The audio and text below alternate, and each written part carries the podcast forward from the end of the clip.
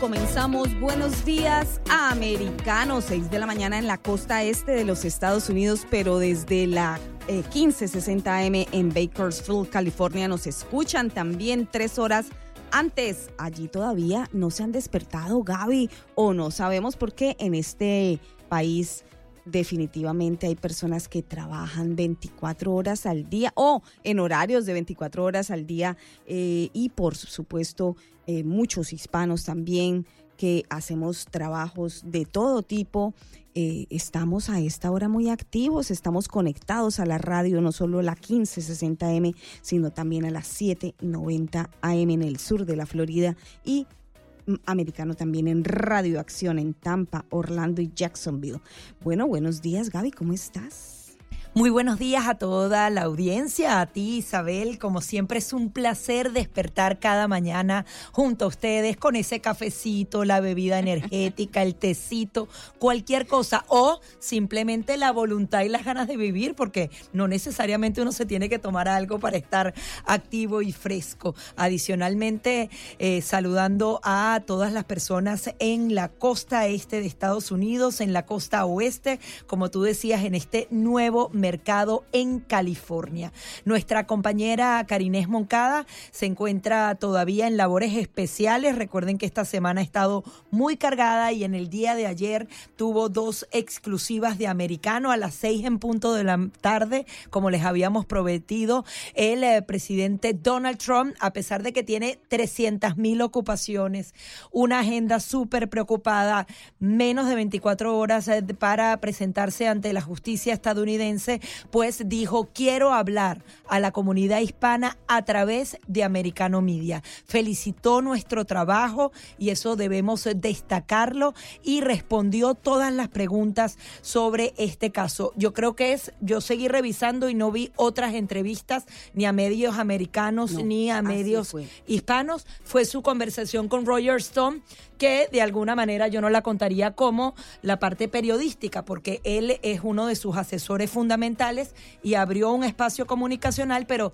creo que fuimos los únicos periodistas en conversar one on one con él para que nos diera sus impresiones justo antes. Y hablando entonces... Escogió americano, Gaby, escogió americano para poder dirigirse a la nación y sobre todo a la población hispana. porque porque Trump considera, y lo ha dicho en varias oportunidades en entrevista, que los medios hegemónicos de comunicación, muchos, tanto en español como en inglés, pues no son veraces, no son realmente eh, eh, eh, esos medios que se ajustan a la verdad y a la realidad, y es grave. Gaby, si me lo permites, Trump declaró en entrevista exclusiva con nosotros aquí en Americano, con Karines Moncada el día de ayer, 6 de la tarde hora del este, dijo que hay una regresión de la democracia y un sistema de justicia de doble rasero en los Estados Unidos. Para mí esta eh, frase o estas declaraciones fueron de las más fuertes realizadas el día de ayer por el expresidente Donald Trump, que como tú bien dices está a menos de horas, horas para presentarse en esa corte de Miami para rendir pues eh, eh, llamamiento a la justicia. ¿Qué va a pasar allí?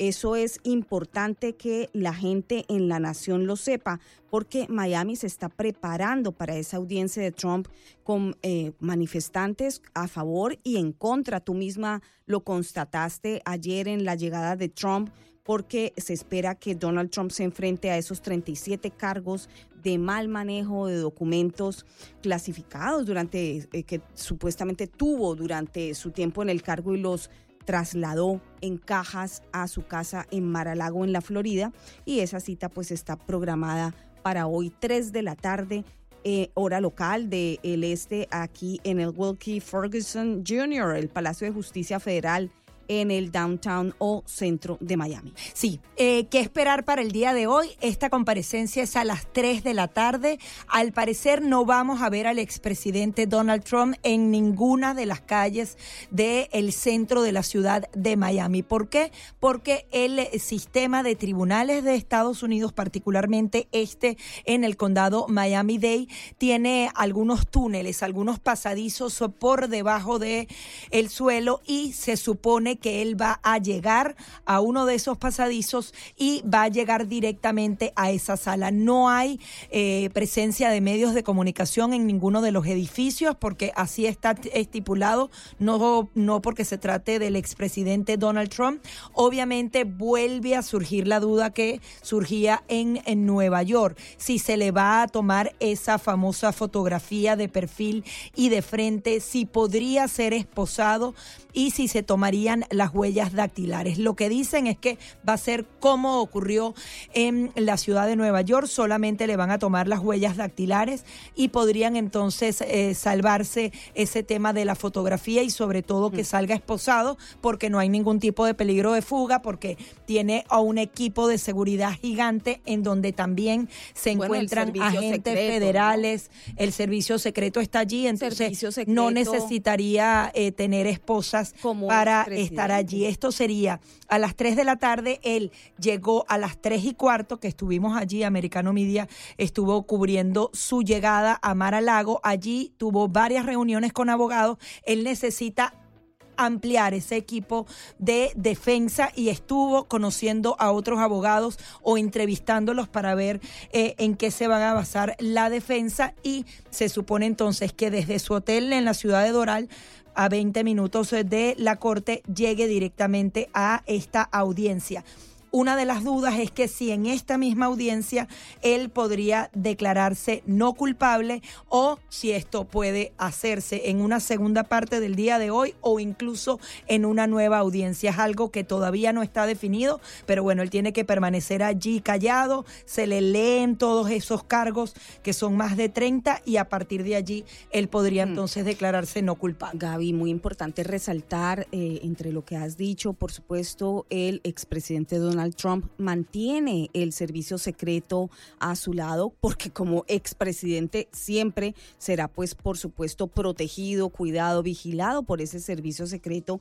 Así que muy importante esa mención para que la gente no lo olvide. Trump llegó a Miami ayer eh, en su avión privado, estaba observando, analizando esas imágenes de ese avión de Trump desde él descendieron aproximadamente, que yo pude contar en imágenes, más de una docena de personas. En ese equipo vendría, por supuesto, el grupo legal que está representando a Donald Trump. Y bueno, también eh, hay que anotar que se alojó, se dirigió a su propio resort en la ciudad ahí me llamó la atención porque ahí estábamos eh, un equipo de americanos y obviamente cierran toda la calle, 20 minutos en donde no había paso de ningún tipo de vehículo. ¿no, Gaby? Había, había poca gente para, para lo que puede ser. Ellos dicen que se están preparando para el día de hoy estar en la corte, pero me llamó la atención porque ellos cruzan en la avenida principal de Doral, la 36, que muchas personas conocen, y cuando cruzan hacia la avenida 87 para entrar en la entrada principal de su resort, él yo creo que se disfrutó la presencia de esas personas allí que ocupaban prácticamente dos cuadras porque bajaron la velocidad, Isabel, al mínimo. Venían con la velocidad media de, una caravana y lo bajaron. Me imagino que obviamente no podías ver al presidente saludando porque son vidrios ahumados y carros blindados,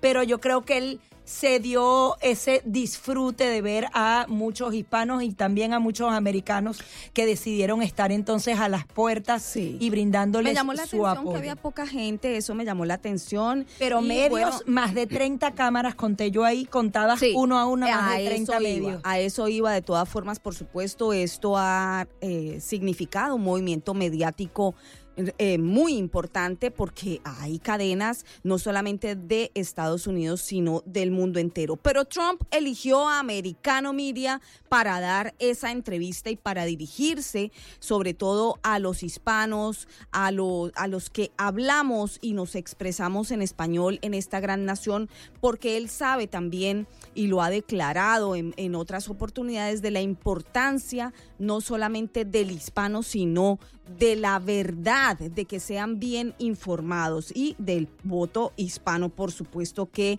en, los, en las últimas elecciones ha demarcado esa gran importancia, esa gran relevancia. ¿Somos definitorios o no? Depende del analista, Gaby. Depende del analista. Eh, esto del cristal con que se mire. Del cristal con que se mire, pero sin duda, por supuesto, somos importantes, somos una comunidad, la minoría más grande actualmente en los Estados Unidos. Hemos sobrepasado a la afroamericana. Vamos a hacer una breve pausa, pero queremos abrir las, las líneas telefónicas desde ya porque queremos que usted describa cómo se siente un día como hoy, un día histórico en donde por segunda vez el presidente Donald Trump se tiene que presentar ante la justicia estadounidense. ¿Cree que el caso va a ser imparcial? ¿Qué va a pasar con el candidato prácticamente el candidato oficial de ese partido republicano, el principal contrincante de Joe Biden, 786-577-2220. 786-577-2220. Por favor, llame y opine junto a nosotros.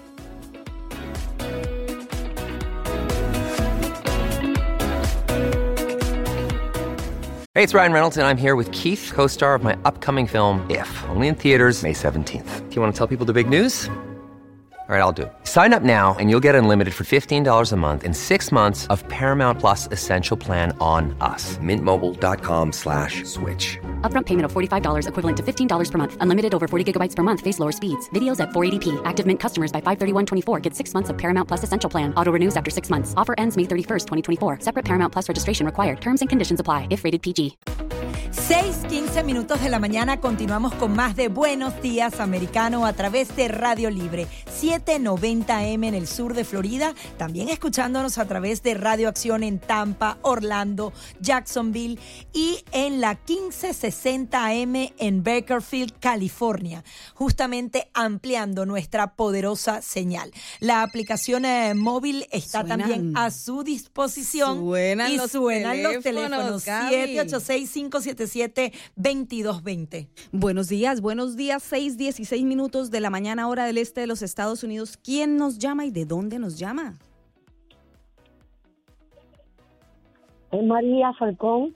Hola, María. María, buenos días. Gracias por llamarnos a través de la línea 786-577-2220. Miami Beach. Cuéntenos, María, ¿qué nos quiere decir hoy? Bueno, hoy le quiero decir que, mire, eh, ellos están desesperados porque saben que este hombre es un hombre que ha puesto a América grande otra vez, que lo ha hecho de una forma que nadie había estado como ha estado este presidente Trump luchando por esta nación, porque aquí quieren destruir esta nación. Entonces, este señor que tenemos ahí, él también se, él se llevó eh, eh, eh de esos secretos para, para, y rompió teléfono la Clinton y nadie dijo nada y nadie hace nada porque aquí hay una ley para los demócratas y hay una ley para los republicanos. ¿Me entiende? Entonces la de los republicanos siempre es la mala y la de los demócratas es buena. Señores, mire, tenemos que abrir los ojos porque si no vamos a perder esta nación si no regresa Donald Trump de nuevo a coger, lo, lo, lo, a coger esta nación de nuevo, vamos a estar muy mal porque mire, yo soy de una idea de que aquí pueden entrar las personas, pero de una forma organizada, ¿me entiende? Porque usted no puede abrir la frontera, porque por ahí entra todo el mundo. ¿Y qué ha hecho Donald Trump? Donald Trump lo hizo así, ¿eh? Una forma organizada.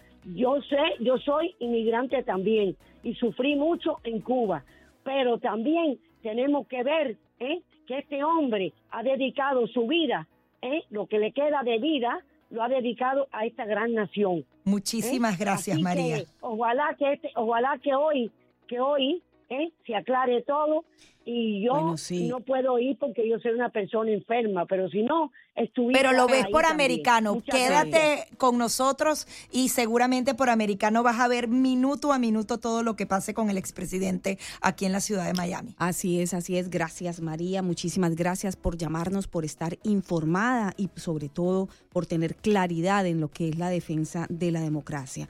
Bueno, Gaby, desde el, el Trump National Doral Miami, el expresidente Donald Trump eh, se desplazará en horas de la tarde al juzgado eh, accederá seguramente, como tú bien lo dices, a través de los túneles que, eh, que tiene esta alta corte y los agentes de alguaciles de Estados Unidos se, seguramente, por supuesto, tomarán sus huellas dactilares antes de esa audiencia. Habrá un mugshot, una fotografía de registro. Aún no sabemos si va a ocurrir lo mismo que ocurrió en, en, en, Manhattan, en donde no le tomaron la fotografía, dado que consideraron que se podría filtrar y esto sería un daño irreparable para la figura, no del presidente, sino de la nación. Suenan los teléfonos, Gaby, nuevamente. Le damos la bienvenida a Ricardo. Hola, buenos días, ¿cómo estás? Buenos días, Gaby. Buenos días, Isabel. Eh, felicidades por ese gran um, achievement que Radio Americano ha alcanzado.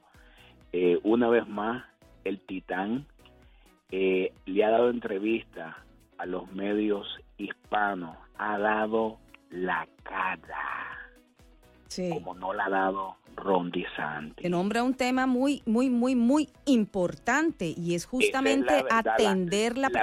Recuérdenos su nombre, por favor, y de dónde nos llama. Ricardo. Ricardo. Ricardo desde, la ciudad de Lakeland. ¿Y viste la, la, escuchaste completa la entrevista? Sí, quiero, quiero llamar también, ¿dónde está eh, Isabel, ¿dónde están los republicanos, la María Elpira Salazar, el, eh, los otros dos, Carlos Jiménez? Bueno, hoy vamos a eh, tener a Mario Díaz Valar y Rick Scott y Marco Rubio sí se han pronunciado a favor de, ellos se han pronunciado a favor del expresidente. Rick Scott incluso dio una rueda de prensa a apenas cuadras de de, del hotel de Donald Trump. Eh, algunos se han pronunciado, otros no. María Elvira Salazar no he leído nada específicamente. Yo tampoco hasta el momento.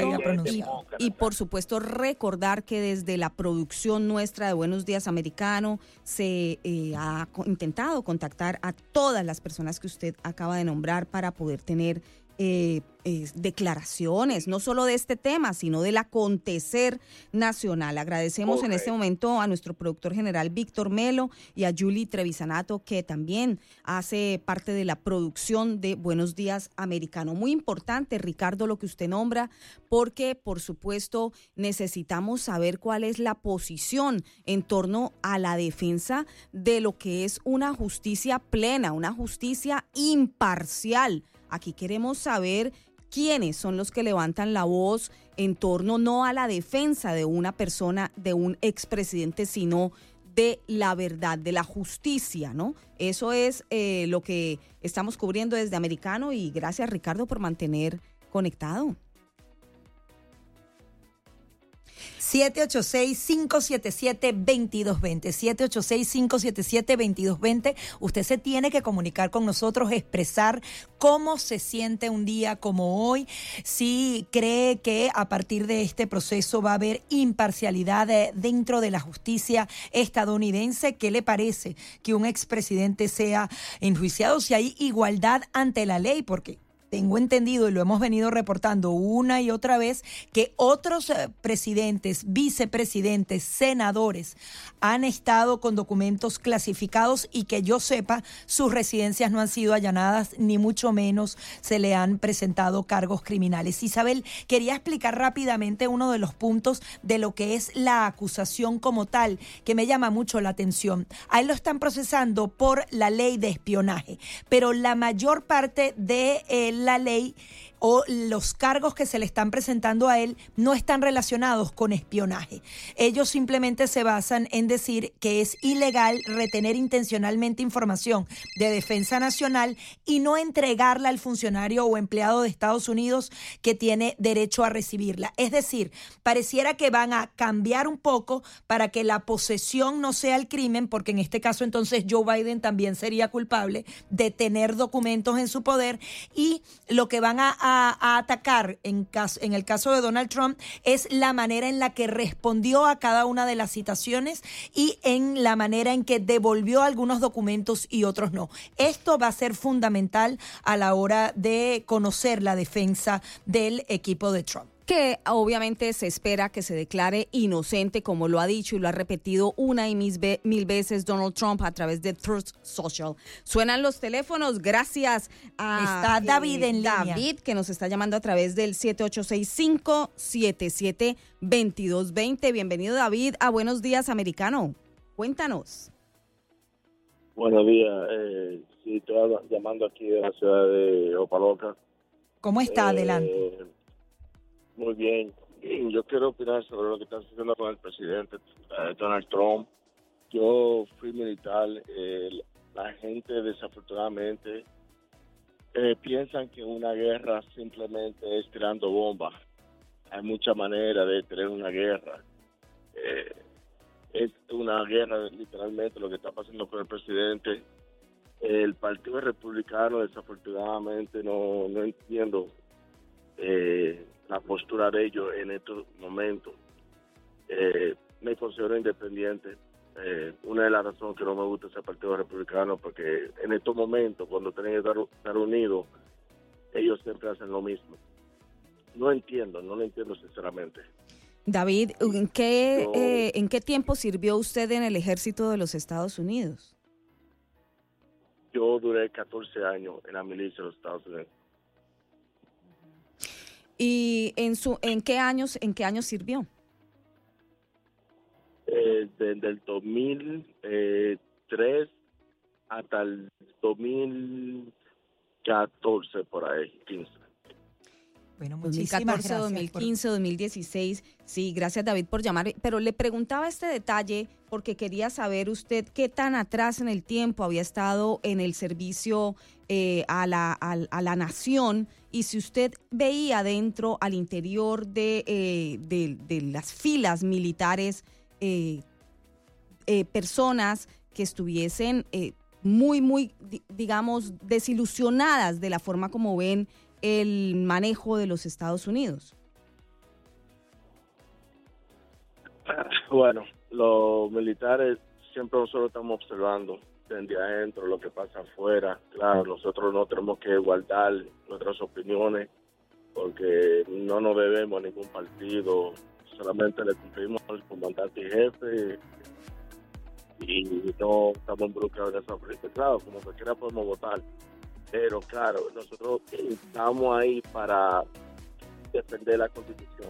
Para defender la nación, eh, así es. Importante declaración, David, muchas gracias por habernos llamado a través del 786-577-2220 en Buenos Días Americano. Hacemos una pausa y regresamos en minutos. This episode is brought to you by La Quinta by Wyndham. Your work can take you all over the place, like Texas. You've never been, but it's going to be great because you're staying at La Quinta by Wyndham. Their free bright side breakfast will give you energy for the day ahead. And after, you can unwind using their free high speed Wi Fi. Tonight, La Quinta. Tomorrow, you shine. Book your stay today at lq.com. 6:30 de la mañana y usted está escuchando Buenos Días Americanos. Somos Gaby Peroso y esta servidora Isabel Cuervo que estamos llegando hasta ustedes gracias a la producción de Víctor Melo y Julie Trevisanato en los controles, Oscar López y más tardecito nos estará acompañando Maybel Garciga y por supuesto usted nos escucha a través de Radio Libre 790M y en Tampa, Orlando, Jacksonville a través de Radio Acción y en Bakersfield, California 1560 AM. Buenos días, California. Bienvenidos a Noticia Confirmada, a Noticia que combate el fake news. Esto es americano. Bueno, Gaby, seguimos aquí, por supuesto, en cobertura continua de la noticia del día, que es la presentación en la Corte Federal de Miami de Donald Trump 3 de la tarde, hora del este de los Estados Unidos, ya manifestantes a favor y en contra se han lanzado a las calles a, eh, alrededor, sobre todo de ese resort del Doral, del cual eh, Donald Trump es dueño, es propietario, a donde ha llegado y allí ha pasado la noche. Debe estar a punto ya de prepararse para ir a esa audiencia. Seguiremos en cobertura continua desde los equipos periodísticos de Americano. Vamos con a la redacción, Gaby. Sí, con los principales titulares a esta hora. Muy buenos días, Gaby, Isabel. Comencemos el repaso que traen algunas de las portadas este martes 13 de junio. The New York Times. Donald Trump tiene opciones para luchar contra los cargos, pero podría enfrentar desafíos. El expresidente Trump ya ha aprobado varios argumentos para impugnar su acusación en el caso de los documentos, pero podría ser difícil mantenerlos en el tribunal. Washington Post. El fentanilo ha cobrado un número récord de vidas en el ejército y las familias exigen respuestas. El ejército perdió al menos 127 soldados por causa del fentanilo entre 2015 y 2022, más del doble del número de soldados muertos en acción en Afganistán durante ese periodo. El nuevo Herald el presidente de Irán destacó en su visita a Venezuela que los dos países tienen un enemigo en común en alusión a Estados Unidos. El mandatario iraní indicó que el vínculo entre ambos países no es normal, sino que es una relación estratégica. Diario de las Américas. Estados Unidos pone en marcha un plan con Colombia y Guatemala para la migración legal. El programa promueve la migración humana y segura a través de un sistema de citas para obtener visas. El país España. Pedro Sánchez advirtió que los fondos europeos están en riesgo si gana la derecha. El presidente del gobierno español atacó al Partido Popular por la falta de una propuesta económica. Le Monde de Francia. Ucrania registra 10 muertos tras las inundaciones y 7 aldeas supuestamente recuperadas de las fuerzas rusas. Por su parte, el director general de la Agencia Internacional de Energía Atómica visita hoy Kiev antes de acudir a la central nuclear ucraniana de Zaporizhia. Regreso con ustedes al estudio y un excelente día para todos. La hora de la verdad en Buenos Días Americano con Fernando Londoño. 6:33 minutos de la mañana y le damos la bienvenida al doctor Fernando Londoño, director político de Americano Media para toda América Latina. Muy buenos días, doctor Londoño. Mientras pasan tantas cosas en Estados Unidos, Latinoamérica también tiene mucha información que comentar. ¿Qué nos tiene para hoy? Bueno, eh, le tengo para hoy que la gran noticia en todos los diarios de Latinoamérica es lo que va a pasar hoy en la ciudad de Miami. Mire usted cómo son las cosas. Pero hacen comparaciones con Latinoamérica, sienten que la justicia se está pareciendo más hacia ese lado. Lo decía el expresidente Donald Trump a Americano Media en entrevista exclusiva para nosotros. Bueno, en Latinoamérica la cantidad de expresidentes que están siendo sometidos a juicio, que han sido sometidos a juicios y que han sido condenados, eh, hay que usar más de los dedos de las manos para, para recordarlo. Presidentes de muchas naciones que han sido juzgados y que han sido condenados en América Latina. Hay una gran efervescencia en América Latina por las elecciones del año entrante. El año entrante y a finales de este año ya comienzan elecciones muy importantes en muy diversas partes.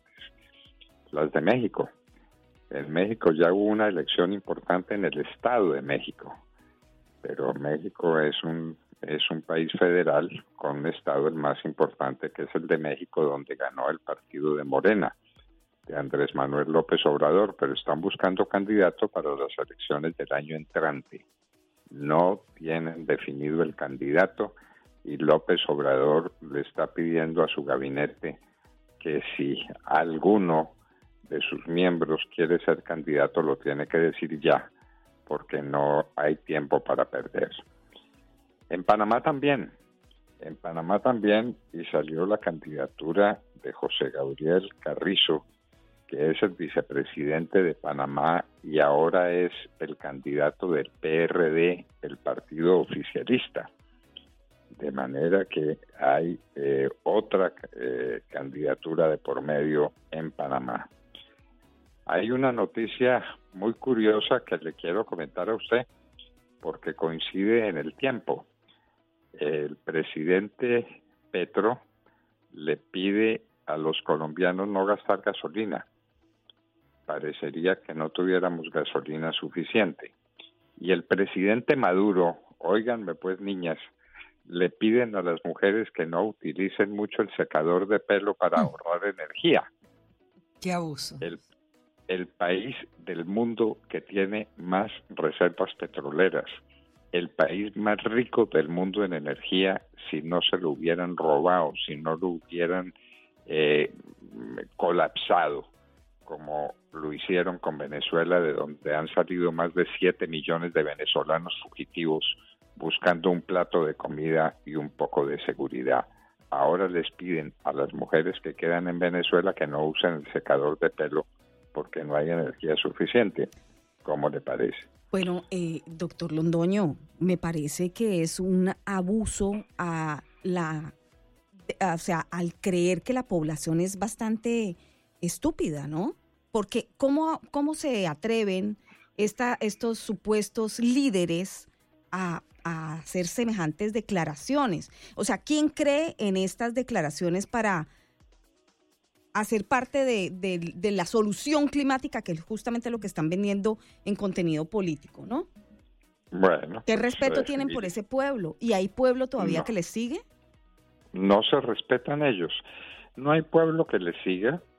Eh, la, eh, la gestión de López, de, de Nicolás Maduro, es rechazada por todos los venezolanos con la forma más amarga de rechazo que saliendo del país y los que se quedan están desesperados, no tienen comida, no tienen seguridad, no tienen nada.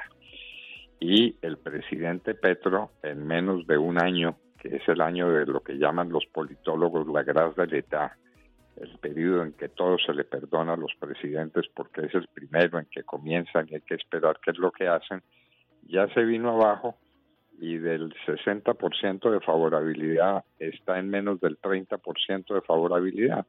Ese es el castigo que el pueblo le hace a los malos gobernantes. Y en Colombia, mm, queridas amigas, hay un hecho mm, supremamente grave. El jefe de la Casa Militar de Palacio, el coronel Dávila, supuestamente se suicidó. Hay sobre ese suicidio toda clase de sospechas de que no hubo tal suicidio, sino de que lo asesinaron. Algo parecido a lo que ocurrió en Argentina en algún momento con el fiscal Nisman. Bueno, mire usted, mire usted, este es el caso del coronel Dávila que dijo que él estaba muy gustoso de darle declaraciones a la fiscalía si se las pedía para explicar por qué sometieron al polígrafo a una mujercita humilde y, y por qué estaban pasando las cosas que estaban pasando en Palacio. Él lo iba a decir y curiosamente prefirió suicidarse. Ahora, ¿cree que, que puede haber una investigación a, fondo en este caso? Pues eh, es lo que esperamos. Es lo que esperamos. Hoy vamos a insistir en ese tema, que es un tema de enorme gravedad para el país, que fue lo que pasó con el coronel Dávila eh, que hágame el favor, se suicidó con la pistola de su escolta, eh, que el escolta dejó la pistola puesta encima del en el carro, en el asiento del carro, y entonces el coronel que no tiene eh, arma personal, hágame el favor, un coronel de la República, tomó la pistola del escolta, y se suicidó con ella. Sí, bueno, eso es lo que está pasando, doctor Londoño, en Colombia, eh, bajo la, digamos, las garras de Petro, diría yo, porque, por supuesto, este personaje, el coronel Dávila, tenía mucha información que dar en torno a esas a esos polígrafos efectuados de forma irregular pasando por encima de la justicia justo dentro de Palacio. Gracias, doctor Londoño. Bueno, Gracias a ustedes, queridas amigas, y siempre a sus órdenes. Gracias, el doctor Fernando Londoño desde Colombia en la hora de la verdad con nosotras aquí en Buenos Días Americano. Momento de pausa pero primero los numeritos rapiditos. 786-577-2220 porque queremos que usted esté durante todo el programa opinando cómo se siente, qué espera de lo que pueda ocurrir hoy en un tribunal en la ciudad de Miami, cargos criminales contra el expresidente Donald Trump. 786-577-2220. Ya venimos. 45 minutos de la mañana continuamos con más de Buenos Días Americano a través de Radio Libre. 790M en todo el sur de Florida, desde Los Cayos hasta Palm Beach, escuchándonos con mucha fuerza porque hoy Miami será epicentro de la noticia y Americano Media tiene un operativo especial desplegado en cada uno de los puntos que importan de el recorrido que hará el expresidente Donald Trump. Nuestra Paola Cerna va a estar eh, en eh, Downtown Miami, también la va a acompañar Ademar Montañe en los estudios. Vamos a tener una cantidad de, entrevistas exclusivas, vamos a tener el análisis pertinente, así que no hay Hoy es el día en el que usted descarga la aplicación móvil en su teléfono y también en todos los canales de streaming, dependiendo del que tenga, en Roku, en Google TV, en Amazon Fire, en todas esas plataformas digitales, usted le da la lupita, coloca allí Americano Media para que pueda entonces ver todo en vivo y en directo. Lo que pasa y el análisis pertinente de cada una de esas informaciones. Así que a quedarse pegado con Americano Media. Sí, y en respuesta a lo que preguntaba nuestra audiencia, tenemos que ir eh, informando que, por ejemplo, María Elvira Salazar, representante republicana, desde el 9 de junio publicó un breve, brevísimo comunicado que dice que Estados Unidos se basa en el Estado de Derecho y no en la ley de quienes gobiernan. María Elvira Salazar ha posteado en todas sus redes sociales que el actual presidente de los Estados Unidos ha armamentizado, si se puede utilizar esta traducción, el Departamento de Justicia para procesar a Donald Trump, que es su oponente principal en esta campaña presidencial que esto es deplorable y que eh, no solo esto no debe pasar en nuestro país, sino que América está basada en el Estado de Derecho y lo repite, no en la ley de quienes gobiernan. Esta es la manifestación eh, de María Elvira Salazar, publicada en sus redes sociales desde el pasado 9 de junio. ¿Qué pasó ayer en nuestra entrevista exclusiva, Gaby? Pues sí, en Americano Media Conversamos en exclusiva con el expresidente Donald Trump, quien se refirió a la acusación en su contra por parte del Departamento de Justicia. Él habla de la doble moral del sistema y la corrupción de la familia de Joe Biden. Al ser consultado por Karinés Moncada sobre los 37 cargos que enfrentará hoy, Trump señaló que se está usando el Departamento de Justicia y al FBI para lastimarlo y ganarle las elecciones. Vamos a escuchar entrevista exclusiva exclusiva del presidente Donald Trump en americano. Yeah, they're changing it. They're trying to change the rules right now. And what they're using is they're using the Justice Department, the FBI, to try and uh, hurt, at least hurt, uh, in the sense of a public relations sense, uh, to put it sort of in a nice term, or do worse than that. And they're trying to do that to win elections. And you're right, in South America, in Latin America. You take a look, that's exactly, it's such an incredible question because nobody asked that question. But so many, I think maybe one of the reasons they like me, so many people have been so hurt in Colombia and, and other countries uh, in Latin America, South America, and they really see it better than other people do. A lot of people haven't experienced that, but uh, your listeners have experienced it and have experienced it very big. Yeah.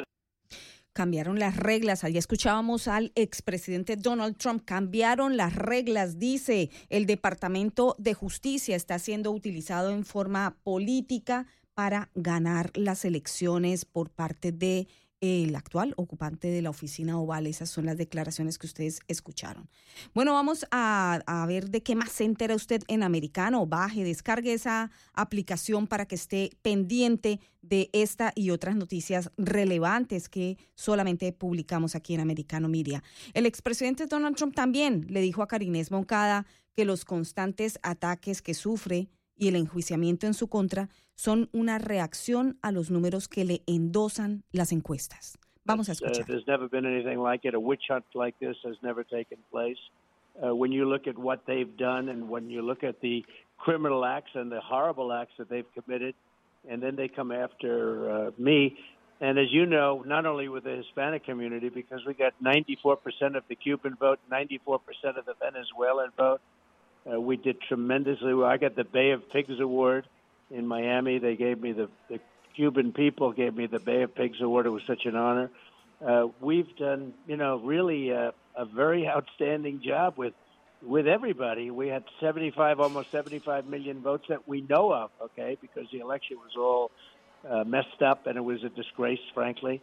And uh, yeah, they're using this because they're losing in the polls. They're losing very big in the polls. You probably see we're beating uh, the sanctimonious, I call them, by by a lot, by like 35, 40, 50 points in some polls, and we're beating Biden by 10 points, 11 points, 12 points. We're beating him very easily.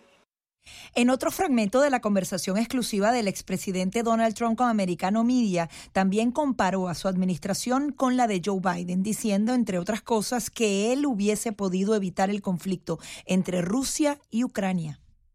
We wanted people to come in, but we wanted the people come in legally, come in through our border, come in legally. Because we want people to come into our country, but they have to do it through a legal process. And all of the things we did, we didn't have the problems uh, we have now with Russia and Ukraine. That would have never happened.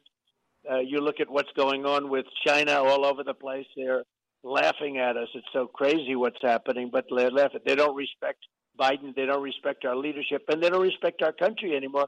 When I was here, I took in hundreds of billions of do- dollars from China. Not, as you know, not one president ever took in 10 cents. I took in hundreds of billions of dollars from China and uh, they respected us as a country. They don't respect us anymore. So when people see that, they really want to go back to where it was, and we had it going unbelievably. There's never been anything like it. Queremos escucharlo a usted a través del 786-577-2220. ¿Qué opina sobre este proceso judicial? Los silencios y los apoyos al presidente Donald Trump. Aquí expresaban, Isabel, que estaban preocupados, sentían que los republicanos no estaban en la defensa de eh, el presidente Donald Trump. ¿Realmente cree que esto tarde o temprano lo va a dañar? Las encuestas lo han posicionado mucho mejor, pero va pasando el tiempo y los apoyos se van retirando o los silencios se hacen más largos.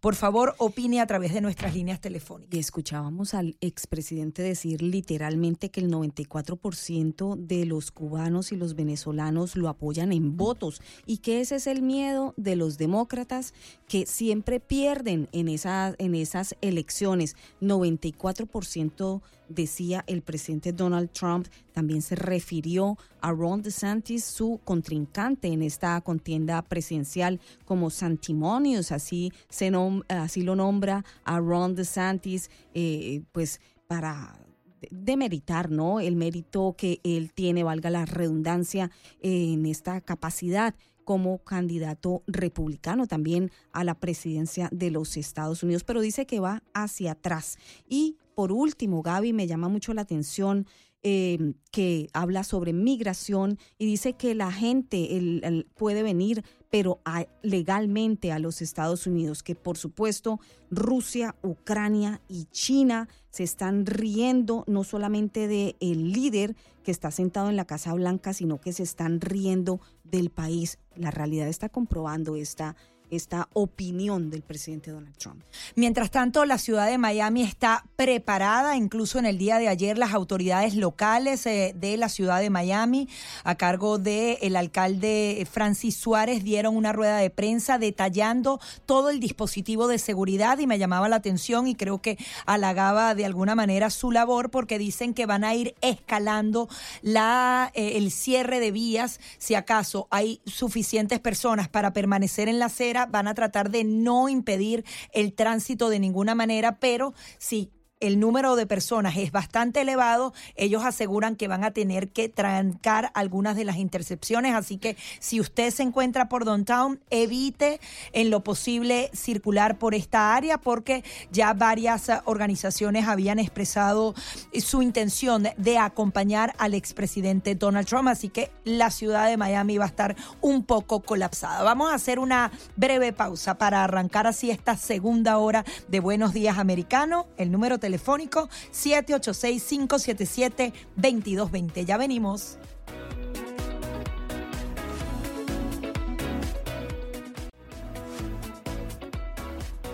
7 de la mañana en punto en la costa este de los Estados Unidos. Los saludamos Gaby Peroso y quien les habla Isabel Cuervo en Buenos Días Americano de costa a costa, de norte a sur en los Estados Unidos y en el mundo entero a través de la aplicación de Americano. Suenan los teléfonos, sí, suenan los teléfonos. Gracias a Luis que nos está llamando a través del 7865-772220. Terminando con Luis, les voy a contar qué ha decidido la jueza del juzgado en donde se presentará Donald Trump 3 de la tarde sobre los medios. Ya les cuento. Luis, bienvenido. ¿Cómo estás? Bienvenido a Buenos Días Americano.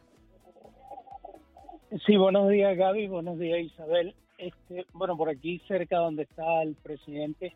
Fíjate, e, es un tema muy interesante de que ustedes consideren el repetir el programa completamente y lo anuncien, porque muchas personas que trataron de hacerlo bajando la aplicación o tratando de hacerlo online, yo no sé si sería un saboteo o que las líneas se saturaron porque eh, fue imposible. Es muy importante que ustedes mm. repitan el. Sí, lo vamos a hacer durante toda la programación, lo vamos a estar repitiendo y además con la traducción. Cuente con ello. Sí, sí otra cosa es que ustedes hoy día, por, por porque le ha llegado mucha, muchas veces nosotros, los que no tenemos tiempo, siempre buscamos el, el, el que mejor, la mejor fuente de información y la llegada de Karine junto con otros profesionales le trae a ustedes eh, el estar hoy día, hoy, encima de la ola. No pierdan la oportunidad de que promueva. Ya yo le dije a Karine, le he mandado varios mensajes, yo creo que ella lo está haciendo, es que nosotros tenemos que hacer un esfuerzo extraordinario para tratar de empezar a promover la elección de manera tradicional, voto manual. ¿Tú sabes por qué? Ese número que da el presidente Trump, cualquier comunista en cualquier lugar, en cualquier alcaldía, con las máquinas, revierte todo. Los comunistas se dieron cuenta que era más fácil utilizar unas máquinas de elección que 100 fusiles para tomar el poder. Hoy día es sumamente fácil para los comunistas y es la razón por la cual los, las pruebas, inclusive España, utilizó sistemas manuales tradicionales en las últimas elecciones y todos se ajustaron a la realidad. Entonces nosotros no podemos seguir tratando una serie de temas que son importantes, pero no puntualizar el problema. El génesis del problema es las máquinas. Pudiéramos tener al líder más carismático y llega un individuo que no hizo nada y revirtieron como consecuencia de que las máquinas. Y, hemos visto ese ejemplo del uso y el abuso del sistema electoral en varios países, en varias elecciones. Eh, bueno, lo hemos visto repetirse muchísimo, sobre todo en Venezuela, ¿verdad, Luis? Muchísimas gracias por esa llamada a Buenos Días Americano. Gracias por su valiosa opinión. En americanomedia.com van a encontrar el artículo con algunas algunos apartes de la transcripción de lo que ha dicho Donald Trump el día de ayer en exclusiva a Americano. Eh, declaró que lo persiguen para ocultar la corrupción de Biden, declaró que la acusación en su contra es para desviar la información, dijo que hay mucho más por venir y que también lo que quieren es ocultar lo relacionado con Hunter Biden que ha salido tanto a la luz y que hay mucho más de 5 millones. Parte de las declaraciones en exclusiva a Americano Media que ustedes también podrán ver a través de la aplicación de Americano Media en las próximas horas, equipo de producción trabajando en eso. Gaby, quiero eh, contarles que la jueza Cecilia Altonaga, quien es la eh, jueza principal del distrito eh, sur de la Florida, de este juzgado, en donde va a estar compareciendo ante la ley eh, Donald Trump 3 de la tarde el día de hoy, pues finalmente ya emitió una orden que prohíbe, en ella declara que prohíbe, escuchen bien ustedes, a reporteros y miembros de medios de comunicación llevar teléfonos celulares o dispositivos electrónicos al juzgado en donde se hará esa lectura de cargos del presidente Trump, con el fin, dice el, el, documento, de proteger al público y proteger la zona de daños a los bancos, los nombra literalmente. Esto significa, Gaby, que cámaras y teléfonos ahora están prohibidos dentro del juzgado en Miami. Adicionalmente, ya anunciarles que la entrevista completa en inglés. Esta entrevista exclusiva al expresidente Donald Trump se encuentra disponible en nuestra app digital. Usted simplemente va a su teléfono, ahí en la tienda de aplicaciones, coloca Americano Media y va a ver, hay dos cuadros en donde sale la señal en vivo para televisión y para radio y allí la va a ver on demand, es decir, la puede compartir con otras personas que tengan la aplicación y verla en el momento que considere justo adicional en breve vamos a tener también la traducción completa y como les hemos venido diciendo, vamos a tener operativo especial desde la una de la tarde hasta entrada la noche. Vamos a tener analistas, cada una de las incidencias de la llegada, de la salida del expresidente Donald Trump, porque adicionalmente hay que estar muy pendientes, Isabel, de lo que pueda pasar en el centro de la ciudad de Miami. Han convocado varias manifestaciones, en todo momento han expresado que van a ser pacíficas pero me llamaba la atención que dentro de la rueda de prensa que daba el eh, alcalde de la ciudad, Francis Suárez, había mucha insistencia de los periodistas, decían que estaban eh, preocupados porque supuestamente esos manifestantes, si venían en masas, podían ingresar a los edificios. O sea, están como tratando de dibujar esa retórica del 6 de enero de que los manifestantes van a tomar por asalto instalaciones públicas. En ningún momento está planteado. Yo estuve compartiendo con muchas de las personas que estuvieron ayer en la ciudad de Doral. E incluso habían provocadores eh, personas que llegaban vestidas de preso con ese traje de rayas y letreros gigantes poniendo enciérrenlo y justamente caminaban tratando de provocar a los presentes y ellos sencillamente respetaban porque también se trata de la libertad de expresión, así como hay personas que salen a la calle a apoyar al expresidente, otros también tienen que salir y expresar que están eh, a favor de este proceso judicial. ¿Por qué no? Yo creo que la intención aquí es que se haga una manifestación pacífica de apoyo y si hay otras personas que eh, justamente apoyan este proceso judicial, que también lo hagan de la manera correcta. La ciudad de Miami está preparada, aseguraba que han enfrentado otro tipo de manifestaciones que se han prolongado por días y que los efectivos van a justamente atender el tema de seguridad y que en ningún momento está planteado la posibilidad de algún tipo de disturbios en torno a los tribunales de la ciudad de Miami. Así que vamos a ver qué pasa. Creo que vamos con los titulares.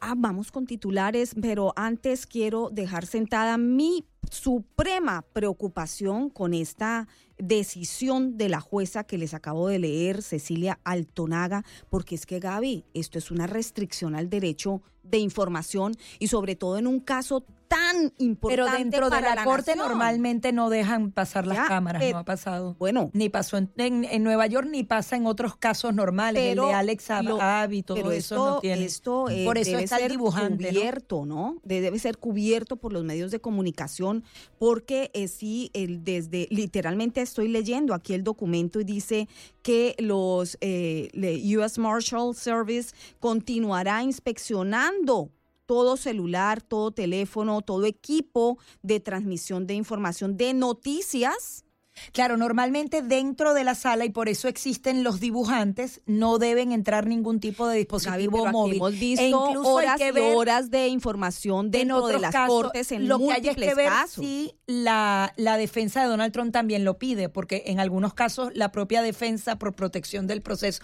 O sea, mm. habría que revisar cada una de las incidencias. Hay audiencias completas que se transmiten en vivo.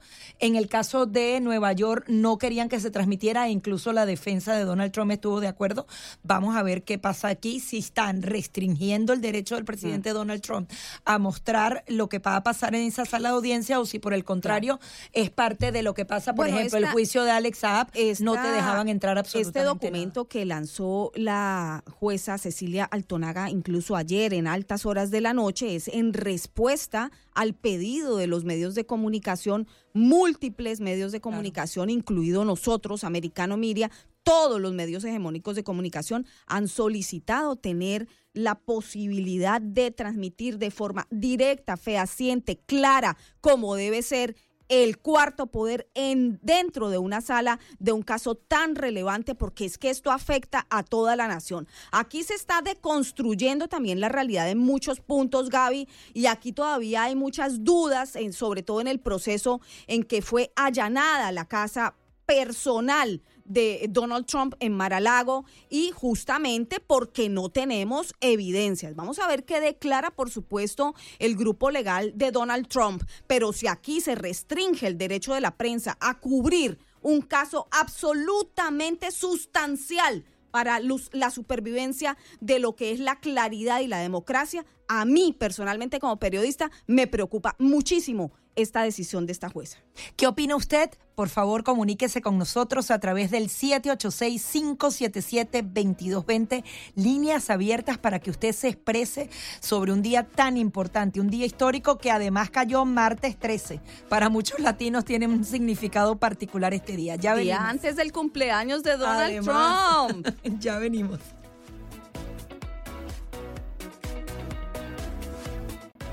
7, 15 minutos de la mañana continuamos con más de Buenos Días Americano a través de Radio Libre 790M en todo el sur de Florida, donde nacerá la noticia el día de hoy a las 3 de la tarde, presentación del expresidente Donald Trump para la lectura de esos cargos criminales. ¿Qué va a pasar a partir de ahora con esa candidatura? Él es el principal contrincante en contra del actual presidente Joe Biden. Esto va a empañar esa candidatura, va a favorecer favorecer a los demócratas.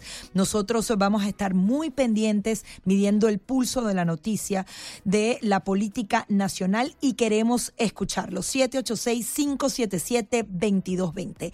A esta hora vamos a revisar los eh, principales eh, titulares del día.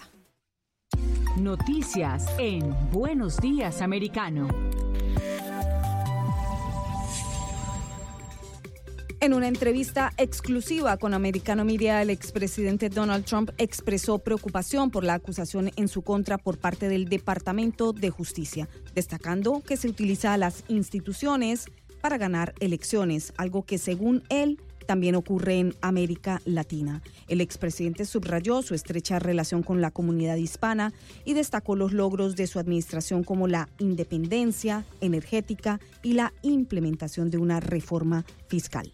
Además, Trump acusó a la familia de Joe Biden de corrupción, señalando que la acusación en su contra tenía como objetivo desviar la atención de este supuesto escándalo.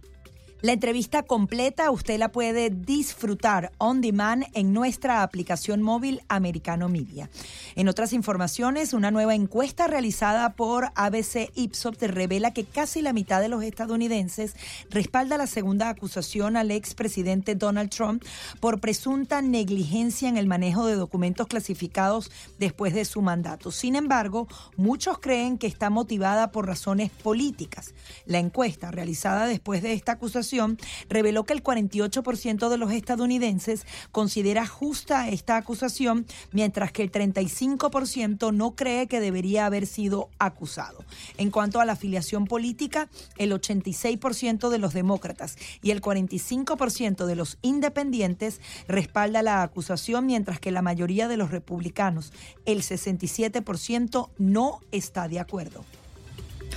Y en Nueva York, la comisionada de la policía, Kishan Sewell, ha presentado su renuncia después de solo un año y medio al frente del departamento. Aunque no se han especificado las razones de su renuncia, el alcalde Eric Adams le agradeció su dedicación y destacó que durante su mandato se logró reducir la cantidad de delitos en la ciudad en todas las categorías.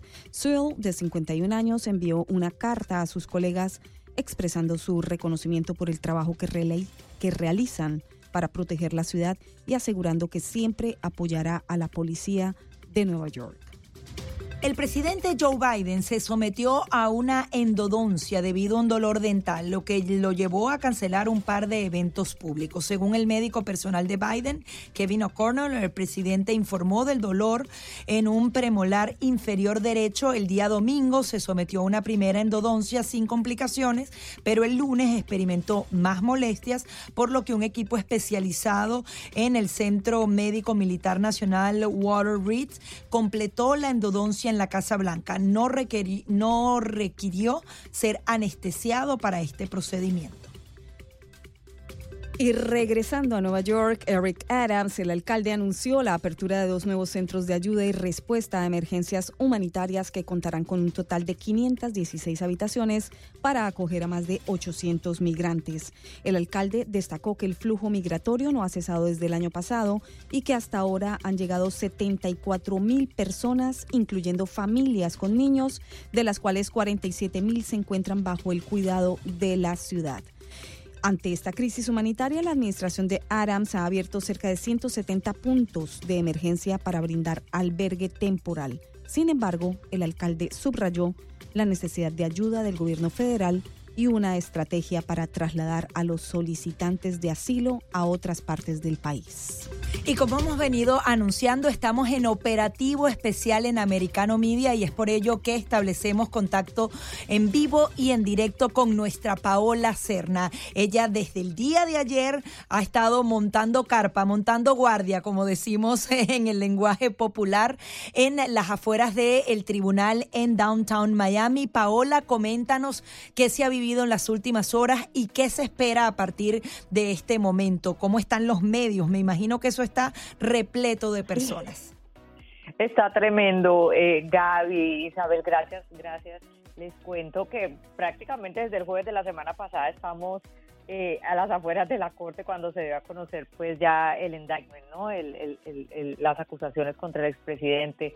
Mucha seguridad eh, a los alrededores de la corte Ferguson, eh, de, del, en general del, del distrito de cortes federales del centro de la ciudad de Miami, está el servicio secreto, perdón, están las autoridades estatales, las autoridades de la ciudad de Miami, también del condado Miami-Dade, Ayer oíamos los preparativos del alcalde Suárez, eh, pues y las indicaciones que se le daba a la policía para, para que hubiera este plan de seguridad para garantizar que, eh, bueno, las personas que van a manifestar eh, pues lo hagan de forma tranquila, que haya seguridad para los medios, toda la zona pues está, digamos, con una cinta donde no puede pasar la, gente que no sea de, de, medios, pues y lógicamente los abogados, porque la, la, corte sigue funcionando para el resto de los casos, pero, pero sí, mucha seguridad, mucha presencia de, de, autoridades, de, perros, de patrullas de policía de,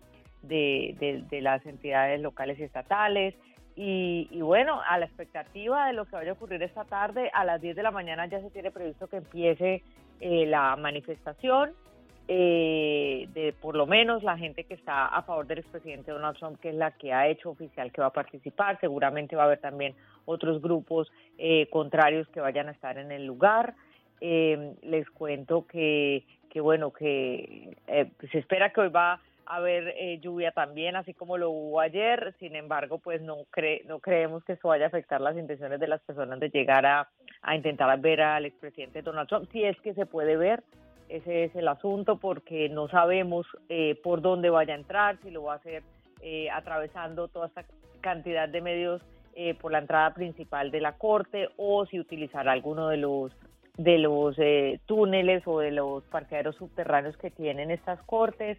Entonces estamos como a la expectativa de eso. Tampoco se sabe si los cargos se los vaya a leer la juez Eileen Cannon, es la juez asignada a este caso, que es la juez eh, que eligió el, el, el, que eh, señaló el próximo, el, el, expresidente Trump. No sabemos si vaya a ser ella quien lo lea, pero el hecho es que no debería ser algo largo, debería ser algo de 10 minutos y hay mucha presión sobre quiénes o a quién se va a autorizar de los medios de comunicación a cubrir dentro de la corte pues eh, estos 10 minutos o lo que sea que tome eh, la lectura de los cargos. Va a ser un va a ser bastante bastante eh, restrictivo el asunto, no van a permitir que, que, se llene, pues como en otras ocasiones hemos cubierto eh, la Corte eh, Federal, va a ser como muy seleccionadas las personas que van a poder entrar. Y sobre eso, sobre eso te quería preguntar, Paola, porque ya conocemos eh, el, dictamen que ha, publicado en horas eh, muy de la tarde, ayer muy tarde, eh, la jueza principal del Distrito Sur de la Florida, Cecilia Altonaga, que ordenó que todos los teléfonos y equipos electrónicos estén prohibidos para los miembros de la prensa. Eso hay que subrayarlo. Dentro de ese Palacio de Justicia Ferguson Jr ahí en Miami.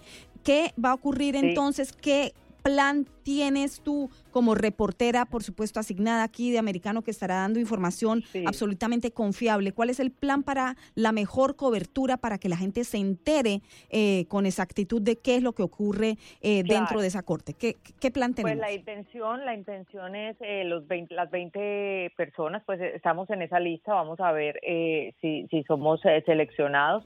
Normalmente no te dejan entrar a, una corte federal con un celular previa autorización, digamos en un caso regular, ahora en este caso de Trump no tiene absolutamente nadie la posibilidad de tener eh, una, un, un celular para escribir, no se deja tomar fotos. Recordemos que siempre se documenta a través de estos dibujos que venden eh, eh, eh, pintores que, o dibujantes que son autorizados por la Corte a entrar. No sabemos si en esta ocasión vaya a haber uno. Esperamos y creemos que sí va a haber alguien eh, haciendo los dibujos. En la Corte Federales no se deja tomar fotos, eh, salvo Sí. algunas eh, excepciones, pero en este caso pues no se va a poder. De ¿A hecho, qué hora se entregarán el resultado de quiénes son los 20 medios autorizados? Ya, en este momento. O sea, terminamos nosotros y ya, ya tipo 8, 8 y media van a comenzar a Perfecto. Entonces a ser mantengan sintonizados para saber qué nos va a reportar nuestra Paola Cerna, porque Claro por supuesto sí. estamos esperando es eh, ser parte de ese equipo eh, autorizado periodístico. 20 eh, miembros de la prensa serán solamente autorizados, nos certifica Paola. Exactamente, y con muchísimas restricciones, incluso se habla de que quien incumple, quien ingrese un celular o, o algún equipo electrónico de este tipo, pues va a tener eh, unas consecuencias que incluyen la cárcel. Así que está bastante, bastante re- restringida la, la forma. Ah, volvemos a la libretica de los apuntes y a los Claro, apuntes. y a la testificación del miembro de la prensa como cuarto poder, como debe ser, ¿no? O sea, sí debemos estar allá adentro. Bueno, vamos a pausa, Gaby. Pausa Vale. en este momento en Buenos Días Americano, agradeciéndole a Paola que queda allí en campamento constante para informarles a ustedes a través de Americano. Volvemos.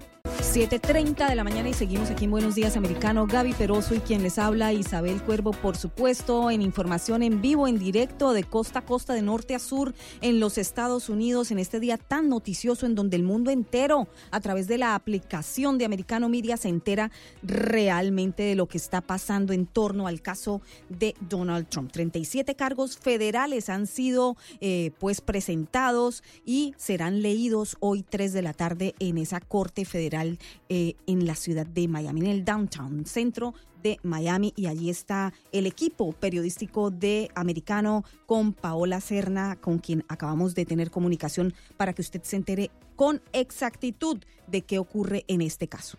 Y tenemos a, a continuación una entrevista exclusiva de mucho nivel con el ex subsecretario de Defensa adjunto y veterano de combate de las Fuerzas Especiales en Afganistán e Irak, el eh, señor Roger Pardo Mauer, porque tenemos la duda fundamental, lo que se ha venido diciendo en los medios de comunicación, de que el expresidente Donald Trump puso en peligro la seguridad nacional de Estados Unidos al quedarse con informes secretos nucleares tras dejar la Casa Blanca. Muy buenos días, quería que nos ayudara a entender justamente, usted fue secretario, subsecretario de Defensa adjunto, ¿realmente se estaba poniendo en riesgo eh, la seguridad de la nación? un privilegio estar con ustedes en Americano. Mira, sin lugar a duda, y leyendo el documentos que se encontraron eh, desparramados por cualquier, por todo lado, Roger, eh, te escuchamos muy mal. Eh, vamos a pedirle producción que establezcamos la comunicación nuevamente para poder escucharte con exactitud, porque eh, lo que Roger Pardo Maurer tiene para decirnos es sin duda, Gaby, importante, porque él como gran conocedor de cómo funciona el gobierno, quien fuera subsecretario de Defensa adjunto a principios de este siglo, de 2001 a 2006, y pues por supuesto que ha lidiado con casos importantísimos de espionaje, incluyendo el de Anabeles, Anabel Montes, ustedes lo recordarán, pues por supuesto tiene cómo decirnos con conocimiento de causa qué está pasando aquí tras bastidores en el caso de Donald Trump desde el objetivo punto de vista de Roger Pardo Maurer. Bueno, Gaby, eh, Ya lo dirá- tenemos, ¿no? Nos dirá la producción. ¿Nos escucha ¿sí? bien? Y si no, producción nos confirma, nos confirma. ¿Lo tenemos? Bueno, Adelante, Roger. Roger, bienvenido nuevamente. Vamos a ver cómo te escuchamos ahora. No escuchamos a Roger, pero mientras tanto, por supuesto, les seguimos informando a ustedes lo que está aconteciendo en torno al tema del día, no solamente en noticia local, sino en noticia internacional. Y te decía Gaby, porque por supuesto todos los sistemas de seguridad ya están levantadísimos. La alcaldesa del condado de Miami-Dade, Daniel Levin Cava, aseguró que están trabajando para garantizar la seguridad sin interrupciones de eh, lo que es la vida diaria en el centro de la ciudad de Miami. Tenemos conexión, Gaby. Sí, vamos eh, nuevamente a establecer eh, contacto con Roger Pardo Maurer, ex subsecretario de Defensa adjunto. ¿Nos escucha allí? Ahora sí. Ahora sí, adelante. Estamos en peligro, nuestra seguridad nacional está en peligro. Hola, Roger. Mira, espeluznante, absolutamente espeluznante las cosas que, eh, han encontrado entre esos documentos clasificados. E, es casi imposible exagerar la, gravedad de las cosas que están ahí. Eh, claves nucleares, eh, planes de invasión de otros países, fuentes totalmente secretas, confidenciales que nos han ayudado, que ponen en peligro la vida de esas personas. Espeluznante. Se le han imputado entonces 37 cargos y ese folio, lo, no sé si lo has visto, ¿has tenido la oportunidad de leerlo, Roger? Eh, eh, eh, yo he visto lo que se ha reportado en la prensa. Nadie tiene, nadie está reportando sobre el contenido actual, o sea, lo, lo, preciso de esos documentos. Pero, pero el tipo de los documentos, la naturaleza de la clasificación, y hay que entender la clasificación refleja toda la cadena de, protección requerida. Es como con las vacunas que tenían que estar en la refrigeradora, en las manos de, profesionales certificados para saber en todo momento a dónde se encontraba esa información. Todo eso, todo eso ha quedado desvirtuado. Es decir, para ti si estaba en peligro la seguridad nacional, esos documentos no debían estar en manos del expresidente Donald Trump. Quería que nos especificaras específicamente tu punto de vista. Sí, mira, y te, estoy hablando desde dos puntos de vista. Como uno que consumía secretos, o sea, en mi calidad de subsecretario de defensa, me tocaba manejar muchos secretos de, nivel más alto de clasificación que tenían que ver con mi puesto, pero también como soldado en el terreno, eh, eh, capturando documentos y, y, trabajando con fuentes ultra secretas y confidenciales, también como productor de este tipo de información quedé horrorizado. Y no es que el presidente no tenga derecho a tenerlo, todo lo contrario. Todo lo contrario, los presidentes por ley, expresidentes por ley, tienen el derecho, si lo piden correctamente, de tener acceso a la información más secreta, porque son asesores del más alto nivel que pueden asesorar a un presidente. Pero hay un proceso, hay un proceso por ley y eso, eso se rompió pero con total descaro. Pero parece, Roger, que esto se rompe y se sigue rompiendo no solamente por Donald Trump, sino que también hemos visto en los últimos días cómo el, eh, documentos también altamente confidenciales han sido encontrados en posesión del actual ocupante de la oficina oval. Entonces, así de escandaloso es el mismo proceso que se ha roto. Este es el problema. Mira, que al más alto nivel no se le, estado, no se le ha estado dando respeto a este proceso indispensable para mantener la seguridad de nuestra nación. Hasta, hasta el ex vicepresidente Pence tenía documentos secretos guardados. Eh, eh, parece que Obama también. el problema es este con Trump. La diferencia con Trump es que después de que se le advirtió de que estos documentos andaban sueltos por ahí en su casa, después de que el gobierno se los pidió por el proceso legal, después de todo eso, se rehusó totalmente a, a cumplir con la ley y entregarlos. Lo que es más, hasta encontraron documentos clasificados junto a su pasaporte uno de los datos más interesantes de toda esa noticia, que sugiere que hasta tal vez estaba guardando esos documentos en caso que si tenía que ponerse a la fuga, tendría algo para intercambiar con algún gobierno que lo recibiría. Eso es especulación. Roger, sí, eso es especulación. Roger, pero eso que usted dice es muy, es muy delicado. Yo lo digo con, con, con, total confianza de que él no tenía ningún derecho de tener esos documentos de la forma que los tenía y cuando ya habíamos visto que él le pedía a Rusia consejos, decía, por favor, busquen. Hay que tomar eso en serio. Yo no tengo ninguna duda de que entre el expresidente Trump y Rusia había alguna conexión, no con las elecciones, pero en sus Pero relacionadas a estos documentos, porque eh, quiero entender, o sea, para usted el presidente Donald Trump estaba compartiendo estos documentos con funcionarios rusos, porque de eso no se ha hablado. Incluso no hay evidencia concreta de que Trump haya mostrado a alguna de las partes información relacionada a la defensa nacional. Él estaba guardando estos documentos para algún motivo personal, pero no es, ese no es el punto que quiero hacer. Lo que quiero decir es que estamos viendo que en ambos partidos, ambos partidos políticos están poniendo en peligro la seguridad de la nación al no tomar en serio las revelaciones cada uno de su parte. Ese es el problema. Ambos partidos políticos están haciendo la vista gorda en este tipo de actividad. Ese es el problema que tenemos. Y mira, y cuando hablo, yo no soy ni republicano ni demócrata, no pertenezco a ningún partido, soy conservador, pero no soy ni republicano ni, demócrata y yo considero que cuando hablo, hablo le doy voz al 50% de los americanos que tampoco se identifican con cualquier partido.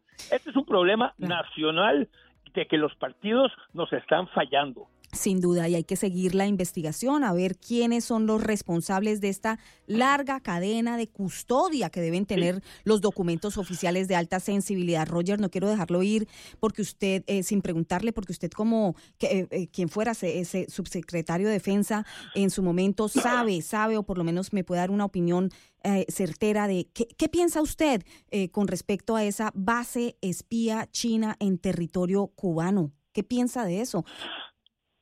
Eh, mira, eso, eso es una. antes han habido bases de espionaje en Cuba, eh, cuando estaba la Unión Soviética apoyando al régimen de Fidel Castro. Sabemos cómo manejar eso, pero es increíble que después de todos los intentos de apertura de Estados Unidos con Cuba, que así es como el régimen nos da las gracias, poniendo espías chinos es increíble. Toda la presión se debe poner y sobre La Habana para cerrar ese, para de todo. Iraníes es Iraní, una podrida lo que está ahí. Irán también está de visita por la zona, ¿no? Sí, la presión debe estar, se debe poner sobre La Habana. Son ellos los que están invitando a estas cucarachas a que estén en nuestro patio. Sí, Roger Pardo Maurer, muchísimas gracias por haber estado aquí con nosotros en Buenos Días Americano. gracias. Bueno, Gaby, ya escuchamos a Roger Pardo, vemos como los puntos contrastados, diferentes, siempre hacen presencia aquí en Americano porque hacemos periodismo como es. Sí es, con todas las aristas. Ya venimos con mucha más información. Aquí, aquí seguimos en Americano Radio, pero también a través de todas las plataformas de streaming, en Roku, en Google TV, en Amazon Fire, en absolutamente todas. Ustedes no se pueden perder la programación especial que hemos diseñado el día de hoy, día importante para la política estadounidense. Americano Media va a tener producciones audiovisuales dedicadas 100% al análisis, a dar profundidad a lo que será esta presentación de cargos contra el expresidente Donald Trump, así que usted lo puede disfrutar a través del streaming o también nuestras redes sociales y en nuestra aplicación móvil donde ya tenemos completa la entrevista exclusiva que tuvimos el día de ayer con el expresidente Donald Trump. No habló con muchos medios de comunicación, decidió hablarle a toda la comunidad hispana, a la comunidad latina a través de nuestro medio de comunicación. Usted no se puede perder esta maravillosa entrevista donde hablan directamente de usted. Incluso él decía que bueno, que los republicanos no lo estaban haciendo, Isabel, también con los latinos y que él justamente cambió esa visión del Partido Republicano y acercó aún más a este partido a toda la comunidad hispana. Sí, no solo acercó, sino que le dio estabilidad, progreso, prosperidad, no solo al grupo hispano de los Estados Unidos, sino a todos los grupos sociales, clases sociales, sin distinción de raza, credo, religión. Ahí están los números, ahí está la evidencia que lo comprueba cómo se vivió Estados Unidos durante el mandato de Donald Trump. Momento de presentar a nuestro siguiente invitado, Kevin Marino Cabrera, comisionado del Distrito 6 de Miami-Dade y especialista en relaciones políticas y gubernamentales. Bienvenido, Kevin, a Buenos Días Americano. Les saludamos Isabel Cuervo y Gaby Peroso. Eh, disculparán que me, puse por delante. Kevin, ¿cómo está? Bienvenido. Bueno, buenos días, buenos días. Como siempre, un placer acompañarlos a ustedes y a sus radios oyentes. Eh, Kevin, ¿cuáles son sus argumentaciones más sólidas en torno a lo que usted eh, eh, piensa que esto es una persecución política contra Trump? Bueno, pienso que, que eso está bien claro y lo que estamos viendo es un Departamento de Justicia que reporta a Joe Biden, este es su Departamento de Justicia, vamos a hablar claro, está haciendo una persecución política en contra de la persona que lo más probable va a ser el candidato en las próximas elecciones en contra de Joe Biden. Así que estamos bien claros de que están tratando de eliminar a la persona que va a aspirar en contra de Joe Biden a la presidencia. Y en los Estados Unidos siempre ha habido un departamento de justicia y un sistema de justicia, pero ahora vemos que hay dos. Uno si eres demócrata, uno si eres demócrata como Hillary Clinton con 33 mil correos electrónicos clasificados, lo cual no le pasó nada. Uno, si eres Joe Biden, lo cual tienes documentos dentro de su corbeta, dentro de su garaje, lo cual sus hijos, su familia, todo el mundo tiene acceso. Y otro sistema de justicia, si eres republicano y eres el presidente Trump. Y estas son cosas las cuales se han visto en Latinoamérica, en el Caribe, en diferentes regímenes, lo cual nuestras familias huyen. Pero nunca se había visto aquí en los Estados Unidos.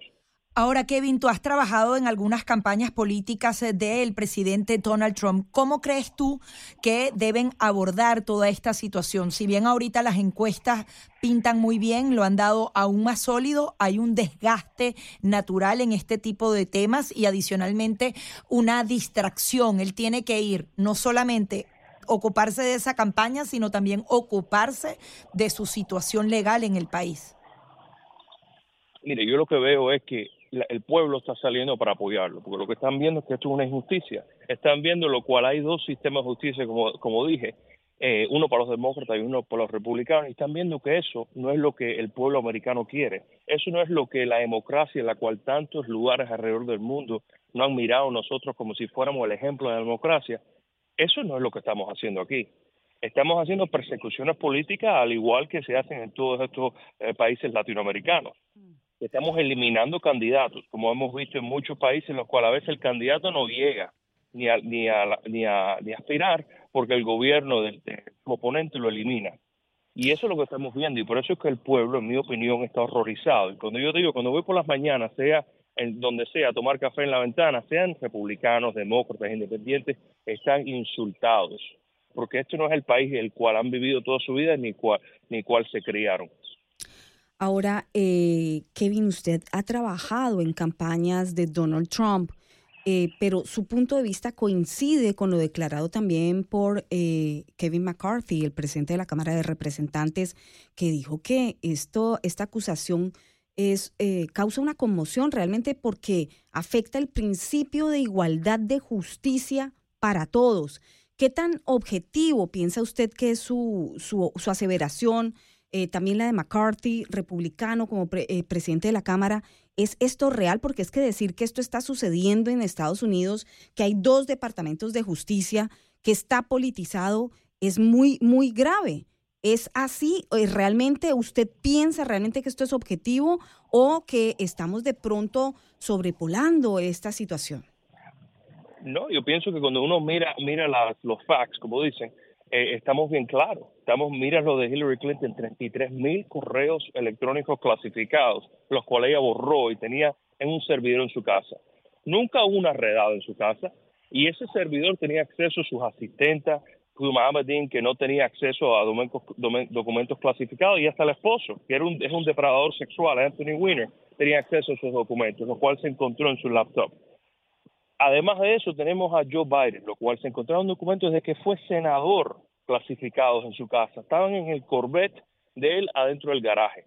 Mike Pence le ha encontrado documentos, George W. Bush, Obama, todos han tenido documentos. Y obviamente el sistema está roto. Si todas estas personas de, alguna manera se han encontrado documentos en sus casas. Pero lo que sí le puedo decir es que la única persona en la cual ha intentado encauzar y encarcelar es al Donald Trump. Y uno se tiene que preguntar por qué. Y el por qué es porque saben, están aterrorizados de que él está aspirando, va a ganar la nominación y le va a ganar la presidencia a Joe Biden. Y están aterrorizados y están buscando de alguna manera de destruirlo, igual lo cual han tratado desde que bajó por esas escaleras en el 2015.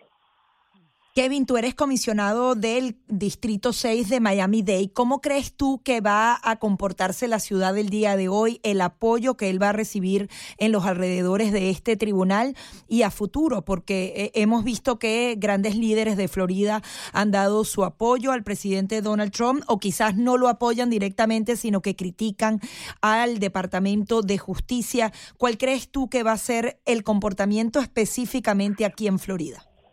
Bueno, antes que todo yo le urjo a cualquier persona que vaya a participar en cualquier tipo de manifestación que lo haga de una manera pacífica. Nosotros somos un país, un estado y un condado y una ciudad de ley y orden. Y lo que le puedo decir es que en nuestro condado, en Miami-Dade, nosotros le damos los recursos necesarios a nuestros departamentos policiales. We fund the police. We do not defund the police. No somos Nueva York ni Chicago, lo cual quiere eh, poner en bancarrota nuestros departamentos policiales.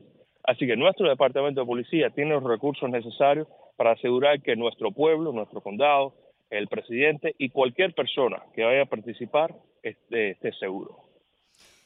Un presidente en ejercicio que arresta a su oponente político representa la politización máxima del gobierno, declaró Thomas Massey, republicano de Kentucky. ¿Es esto lo que está ocurriendo actualmente? En mi opinión, sí, el Departamento de Justicia reporta a Joe Biden directamente, él elige el, fiscal general y el fiscal general y el Departamento de Justicia son los que están encauzándolo. ¿Qué, eh, ¿Qué sigue aquí en términos de defensa entonces de nuestro sistema democrático, en defensa de las instituciones? Porque según lo que usted nos ha declarado, Kevin, pues estamos eh, tambaleando. Bueno, lo, lo más importante aquí es uno, que el presidente Trump tendrá su día en la corte y pienso que cuando tenga un, jurado, tendrá su juicio y tendrá un jurado de personas como tú y como yo corriente que no, que no estarán corruptas por el gobierno, esas personas van a ver la verdad, van a ver que lo que están haciendo es una cacería de brujas y en mi opinión él saldrá suelto. Muchísimas. después de eso, lo más importante es asegurar eh, que salgamos a votar y votemos por los candidatos correctos como el presidente Trump para que podamos saquear este pantano, lo cual sigue en Washington y en nuestro, en nuestro gobierno. Eran las declaraciones de Kevin Marino Cabrera, comisionado al Distrito 6 de Miami-Dade. Vamos a hacer una breve pausa y enseguida venimos con más.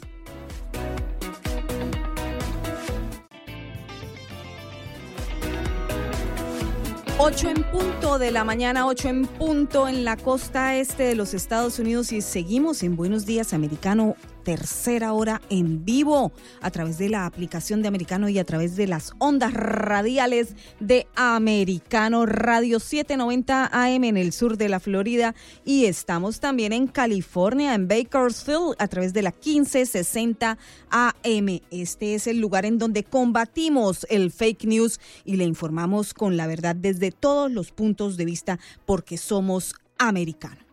Nuestros números telefónicos 786-577-2220 porque, porque queremos escuchar su opinión con respecto a este procedimiento, a esta lectura de cargos criminales en contra del expresidente Donald Trump. ¿Qué va a pasar con la campaña? ¿Qué va a pasar con él? ¿Usted cree que incluso podría ir a prisión? Queremos escuchar su opinión y saber si incluso se va a acercar, si se encuentra en la ciudad de Miami, a las inmediaciones del tribunal. Allí va a estar nuestra Paola Cerna transmitiendo en vivo y en directo durante todo el día, durante toda nuestra programación. Recuerden que tenemos la señal en radio y también la señal audiovisual a través de nuestra aplicación móvil y todas las plataformas de streaming. A esta hora vamos a revisar las principales informaciones. Mm, adelante, Gaby, vamos a revisarlas. Noticias en Buenos Días Americano.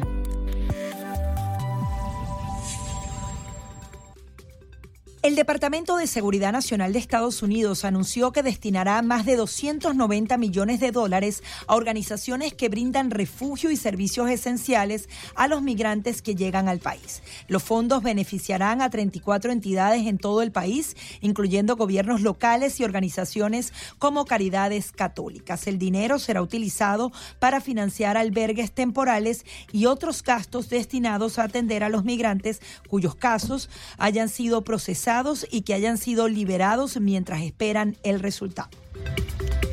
Y en una reciente medida, el gobierno de Estados Unidos ha suspendido el uso de la aplicación CBP One para agendar citas de solicitantes de asilo en un cruce fronterizo de Texas.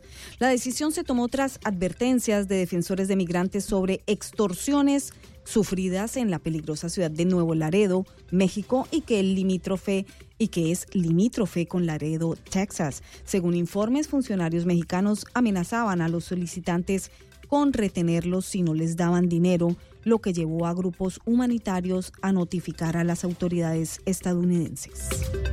El director ejecutivo y editor del Washington Post, Fred Ryan, dejará el periódico para liderar un nuevo centro de civilidad pública en la Fundación Presidencial Ronald Reagan.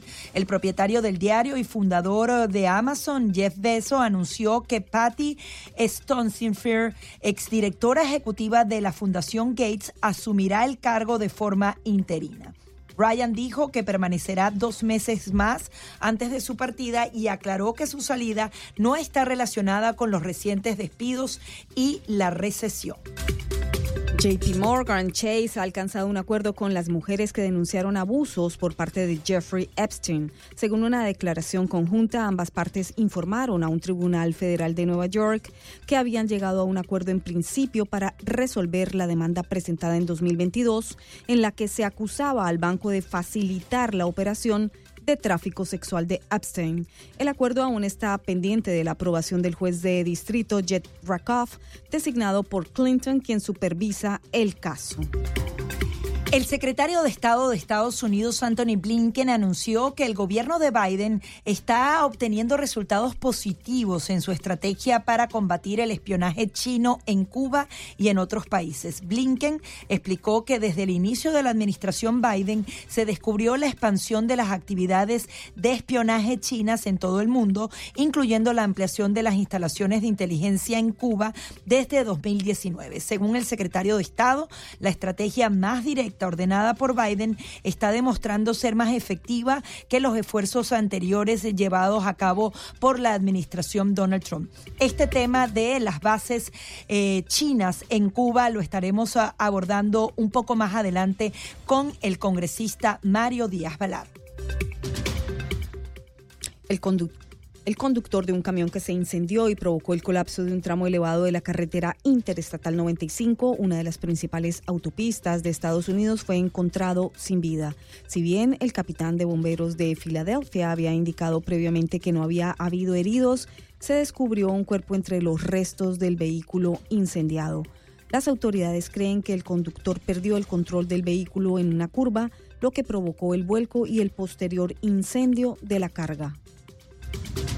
Un bote turístico con 36 personas a bordo naufragó en una exploración de cuevas subterráneas en el oeste del estado de Nueva York durante un recorrido en la cueva Lockport, a unos 32 kilómetros de las cataratas del Niágara. Según informes, una persona perdió la vida y varias fueron trasladadas a hospitales locales. Los rescatistas lograron salvar a 16 personas con una balsa inflable, mientras que algunos pasajeros lograron hacerse y salir de allí por sí mismos.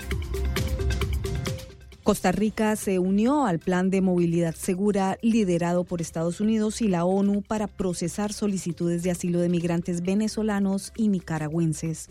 El país albergará un centro migratorio con el objetivo de ofrecer vías legales a aquellos que estén registrados como solicitantes de asilo en Costa Rica y deseen llegar a Estados Unidos u otros países.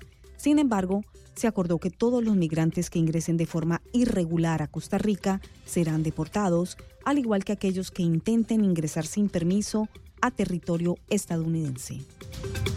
Y ahora Julie Trevisanato repasa los titulares de los periódicos más importantes de Estados Unidos y el resto del mundo. Muy buenos días, Gaby, Isabel. Comencemos el repaso que traen algunas de las portadas este martes 13 de junio.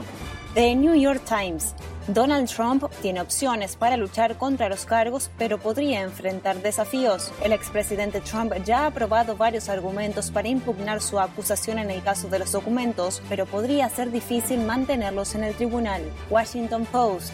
El fentanilo ha cobrado un número récord de vidas en el ejército y las familias exigen respuestas. El ejército perdió al menos 127 soldados por causa del fentanilo entre 2015 y 2022, más del doble del número de soldados muertos en acción en Afganistán durante ese periodo. El nuevo Herald el presidente de Irán destacó en su visita a Venezuela que los dos países tienen un enemigo en común en alusión a Estados Unidos. El mandatario iraní indicó que el vínculo entre ambos países no es normal, sino que es una relación estratégica. Diario de las Américas.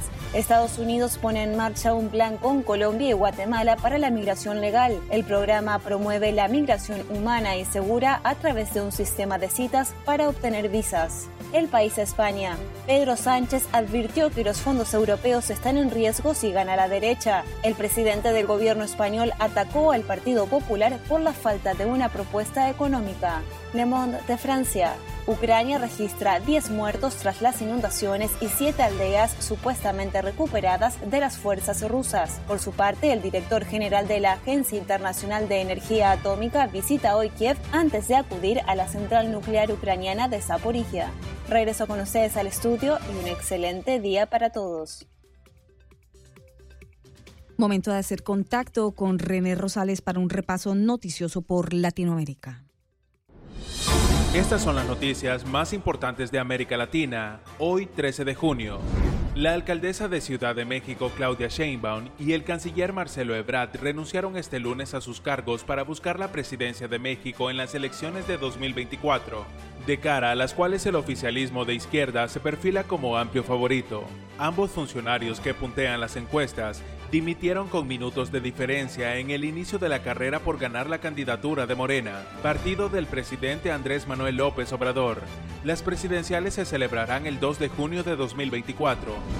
El presidente de Irán, Ebrahim Raisi, firmó este lunes en Caracas diversos acuerdos con su par de Venezuela, Nicolás Maduro, con el fin de reforzar la cooperación entre enemigos comunes. La relación entre Irán y Venezuela no es una relación diplomática normal, sino una relación estratégica entre dos países que tenemos intereses en común, visiones en común y enemigos en común, expresó Raisi en una declaración junto a Maduro, en la que cifró en 3 mil millones de dólares anuales el comercio bilateral y aseguró aseguró que la meta es llevarlo en principio a 10 mil millones. El líder iraní, que no mencionó expresamente a Estados Unidos, inició en Venezuela su primera visita a América Latina, que lo llevará también a Cuba y Nicaragua, todos países que considera amigos.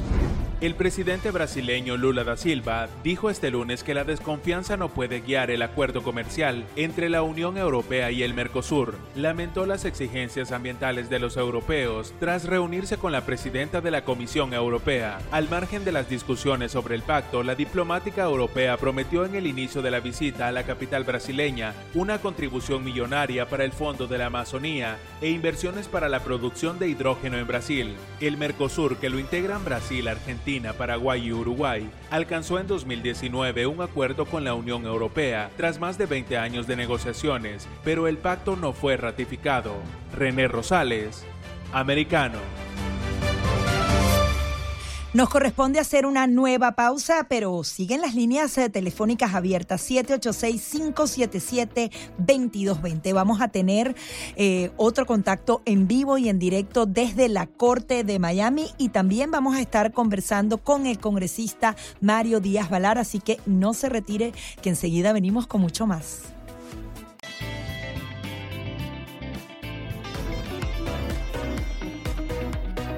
8, 15 minutos de la mañana continuamos con más de Buenos Días Americano a través de Radio Libre 790M en el sur de Florida y a través de nuestra aplicación móvil donde usted puede ver completa esa entrevista que hicimos en exclusiva el día de ayer con el expresidente Donald Trump. Además, en donde puede seguir nuestra programación especial. Vamos a tener eh, transmisión ininterrumpida durante toda la tarde para que usted pueda ver la llegada, la salida de del expresidente Donald Trump de esos tribunales y mientras tanto varios analistas nos van a estar acompañando con nuestros anclas para entender mucho mejor lo que está pasando en la política nacional.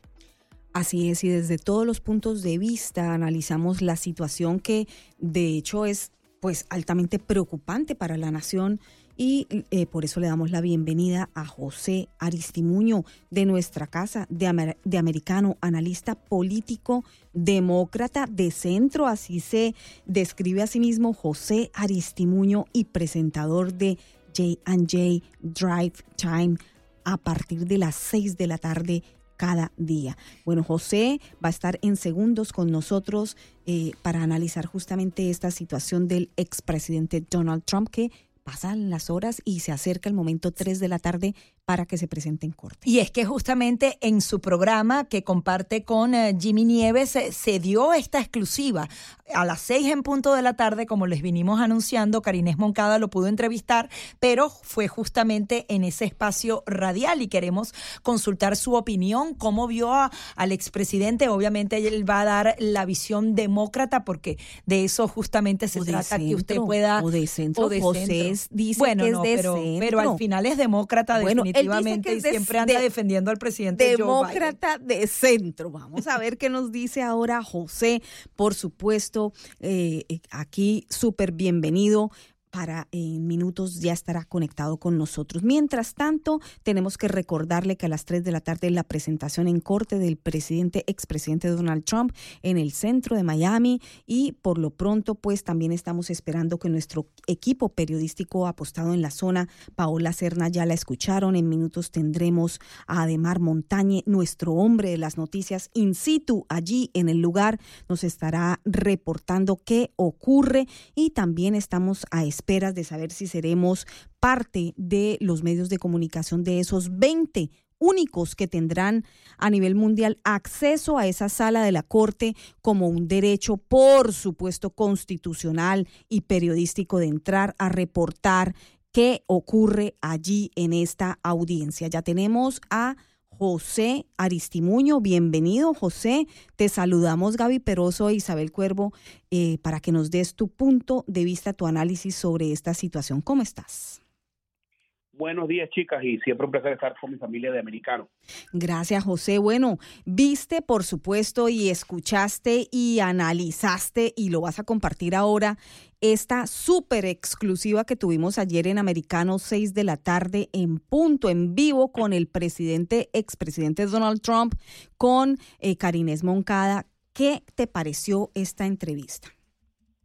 Bueno, yo creo que primero que nada, eh, varias cosas. En, términos de americano, una nos da una gran credibilidad porque vemos que el presidente, el expresidente de los Estados Unidos, decide un día antes de un día histórico donde va a presentarse en Miami eh, para cargos federales, decide hablar, este, reflexionar en sus pensamientos eh, con Americano Media, eh, cual me enorgullece enormemente. Pero en términos del contexto, de qué dijo el expresidente, eh, te puedo decir, obviamente, como demócrata, lo más positivo que dijo que todos los latinos son emprendedores, tienen ese corazón eh, de negocios, que empezamos más negocios que cualquier otro este, grupo en los Estados Unidos de América, pero el resto fue eh, un juego de víctima, de, de, mentira. Vimos que habla mucho, que me pareció interesante, compara, compara eh, un, un caso con Bill Clinton conocido como el caso de, de las medias, el Sox que, que prácticamente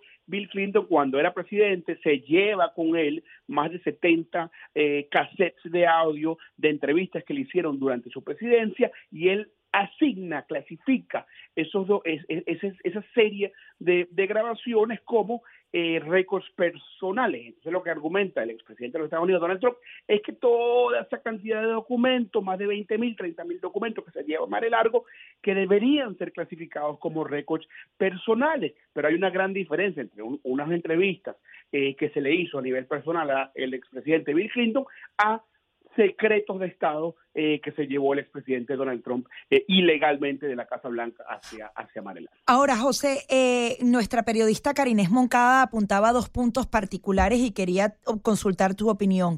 En primer lugar, si existe un doble rasero en la, en la justicia estadounidense, si hay igualdad ante la ley, porque Mike Pence, Joe Biden y otras figuras públicas también han tenido posesión de documentos clasificados. Y adicionalmente esa coincidencia, coincidencia incidente, no sé cómo llamarla, de que el mismo día que se presenta esta acusación fue el mismo día que se conoció ese documento del FBI que habla de la posibilidad de sobornos eh, que en los que estaría involucrado el presidente Joe Biden.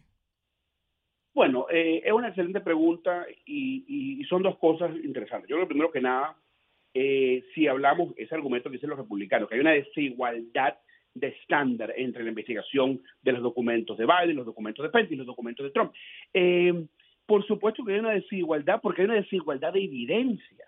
La evidencia de Donald Trump es mucho más grande que la evidencia de Biden. Biden cooperó con el FBI. Donald Trump escondió, destruyó, mintió al FBI. Entonces, claro que hay desigualdad porque la, evidencia no es la misma. ¿Pero has leído el documento, José, de 37 páginas? ¿Cómo? ¿Has leído el documento, la acusación a eh, Trump? Sí, sí, claro, lo, he leído y, y efectivamente reafirma lo que yo estoy diciendo. Lo acusan, lo acusan, que son ahorita, obviamente son acusaciones y lo va a tener que irse a través de...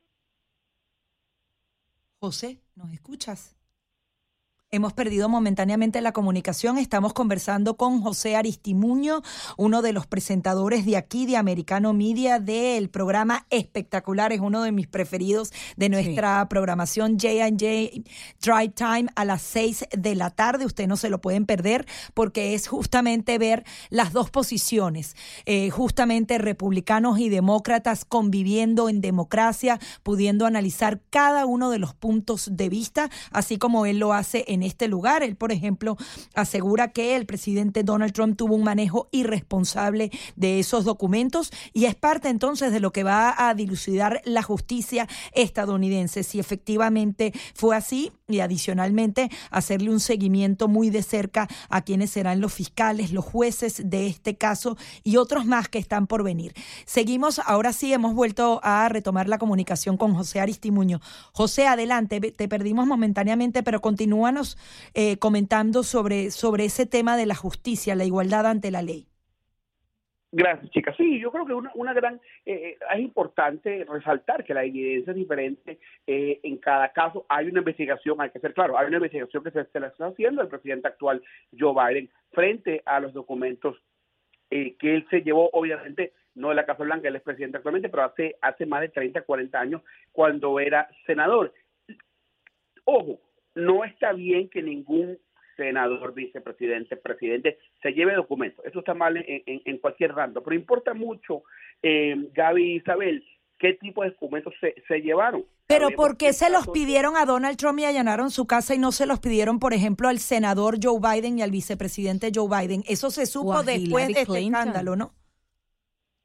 Claro, claro, no, yo te entiendo eso. Yo creo que hay, en términos de gobierno de los Estados Unidos de América, tiene que haber una reforma de la manera que hay, que se controla, que se vigila, quién se lleva documentos. Vamos a ser claros, los Estados Unidos de América no le preguntó a Joe Biden, senador, eh, o se da cuenta en este momento porque no sabían que se los había, eh, no se los había llevado. Y ojo, y hemos visto a través de la historia que muchos eh, oficiales de gobierno, republicanos y demócratas, tienen en su posesión ese tipo de documentos. Yo creo que Estados Unidos es un país tan grande, más de 330 millones de personas, eh, no tenemos un orden eh, no tenemos un orden eh, de la manera que queríamos tener o control, ¿no? Eh, de dónde están nuestros nuestros documentos y eso es muy pero muy peligroso. Sí, José, no quiero dejarte ir, nos quedan minuto y medio sin saber tu opinión acerca de esta investigación o esta eh, constancia que hay de que eh, Joe Biden eh, habría tenido con, recibido dinero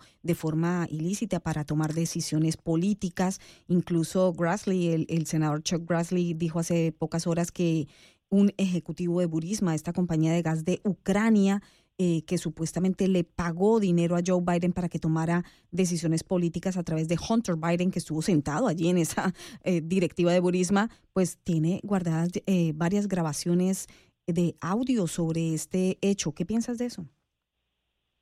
Me parece una pérdida de tiempo, no hay evidencia hasta el momento llevan más de cuatro años en esto, no han podido conseguir nada, le pidieron al FBI que vean un documento, el FBI les da, les otorga permiso de ver este documento eh, a través de la Oversight Committee y yo no he visto... toda la, información que ha salido de ese, eh, de ese portátil de Hunter Biden no es evidencia? No hay evidencia que conecte a Joe Biden. Hunter Biden va a tener que ser investigado, está siendo investigado por el Departamento de Justicia y me parece genial que lo hagan, pero no hay ninguna conexión a su padre Joe Biden.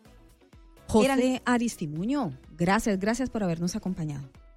Pausa y ya venimos. Gracias. 8.30 minutos de la mañana continuamos con más de Buenos Días Americano a través de Radio Libre 790 AM.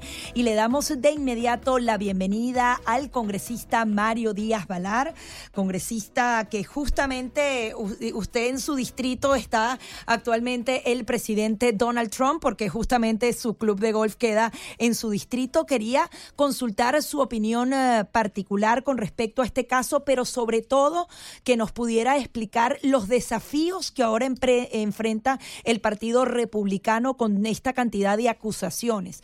Él eh, es obviamente el candidato con mayor preferencia dentro del partido para ser ese abanderado. Sin embargo, la situación no es nada fácil para el partido. ¿Cómo lo ve usted?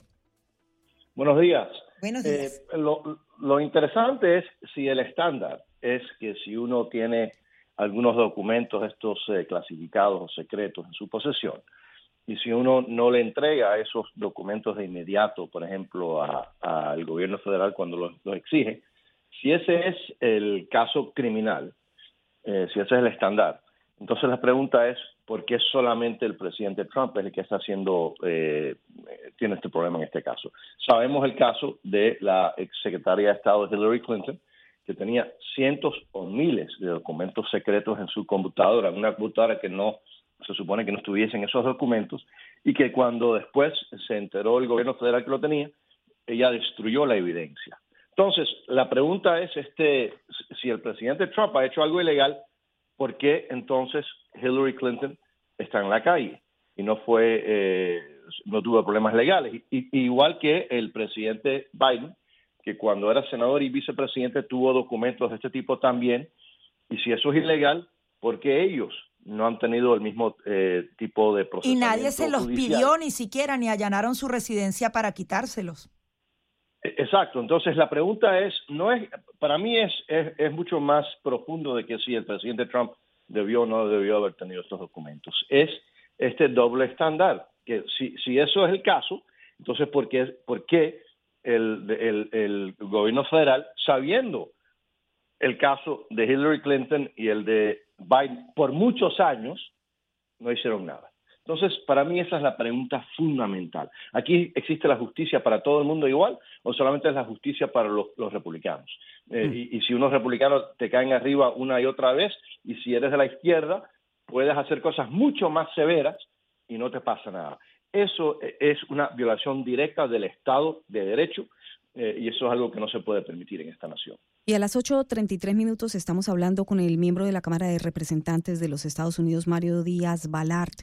Señor Díaz Balart, le saluda Isabel Cuervo. En, términos de justicia, eh, queda claro su argumentación, pero ¿qué cambios deben ocurrir para que esto no vuelva a suceder? Porque estamos viendo cómo eh, ya varias personas, no solamente Donald Trump, han llevado documentos confidenciales a sus oficinas particulares o a sus casas.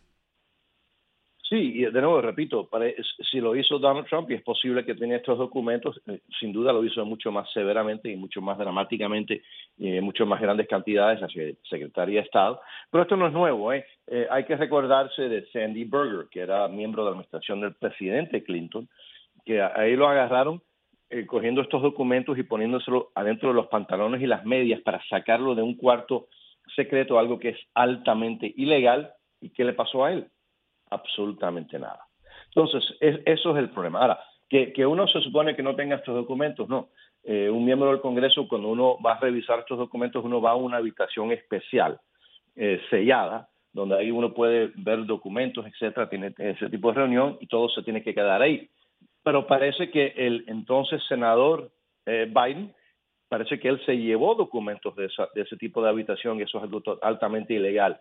¿Y cuáles las consecuencias? Sabemos que Sandy Berger, eso salió en la prensa hace muchos años, se trató de robar, sacar documentos que parece que no le iban a beneficiar eh, al presidente Clinton si el pueblo después se enterara de esta situación y, lo agarraron con esos documentos en las medias y en los pantalones y ¿qué le pasó? Nada. Y sabemos lo de Hillary Clinton. Es altamente inaceptable en este país, en cualquier país donde existe el Estado de Derecho, tratar a ciertas personas por su ideología distintas a otras personas eh, por, por, otra ideología.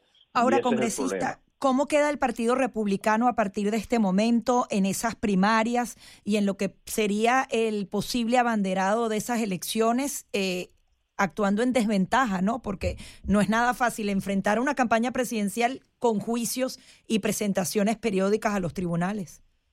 No, es interesante cada vez que la izquierda le cae atrás al presidente Trump en una forma injusta, que es lo que estamos viendo, eh, el pueblo, particularmente los republicanos, reaccionan apoyando al expresidente Trump. Eh, pero, pero yo no estoy seguro que si eso no es parte del plan de los demócratas, porque obviamente una persona eh, bajo una nube no legal se le hace, yo creo que casi imposible ganar una presidencia, una elección general, obviamente, a, través de toda la nación. Eh, así que sin duda lo ayuda en la primaria, pero le hace daño en la posibilidad de ganar en la general eh, y yo no sé si eso posiblemente no sea parte del plan de la izquierda, de los demócratas. ¿Sería una interferencia a las elecciones en contra del Partido Republicano? No, no es la primera vez que lo hacen. Sabemos que lo hicieron en las elecciones de Senado la última vez, de, medio término, donde ellos ayudaron a ciertos candidatos demócratas, se gastaron millones de dólares en ciertas, ayudando a ciertos candidatos republicanos en las primarias, candidatos que ellos pensaban que sería más fácil que un demócrata ganara y les funcionó, y les funcionó. Así que eh, es posible que estemos viendo eso. Lo que de nuevo, sea la razón, es altamente inaceptable esta violación, eh, este doble, doble estándar eh, en contra de republicanos o conservadores o, los que no son de la izquierda. Y lo que sabemos, y el pueblo americano sabe, que cuando los demócratas han hecho cosas así mucho más severas. Y yo no estoy diciendo que esto es algo que es aceptable, pero, pero la pregunta es si, si son violación de la ley en el caso del, presidente Trump. Lo que sí sabemos es que han habido violaciones de ley severas de parte de muchos demócratas y la justicia no ha estado presente, no ha hecho nada. Eh, y ese es lo que yo creo que eso es lo que el pueblo ve con realmente eh, una forma muy negativa.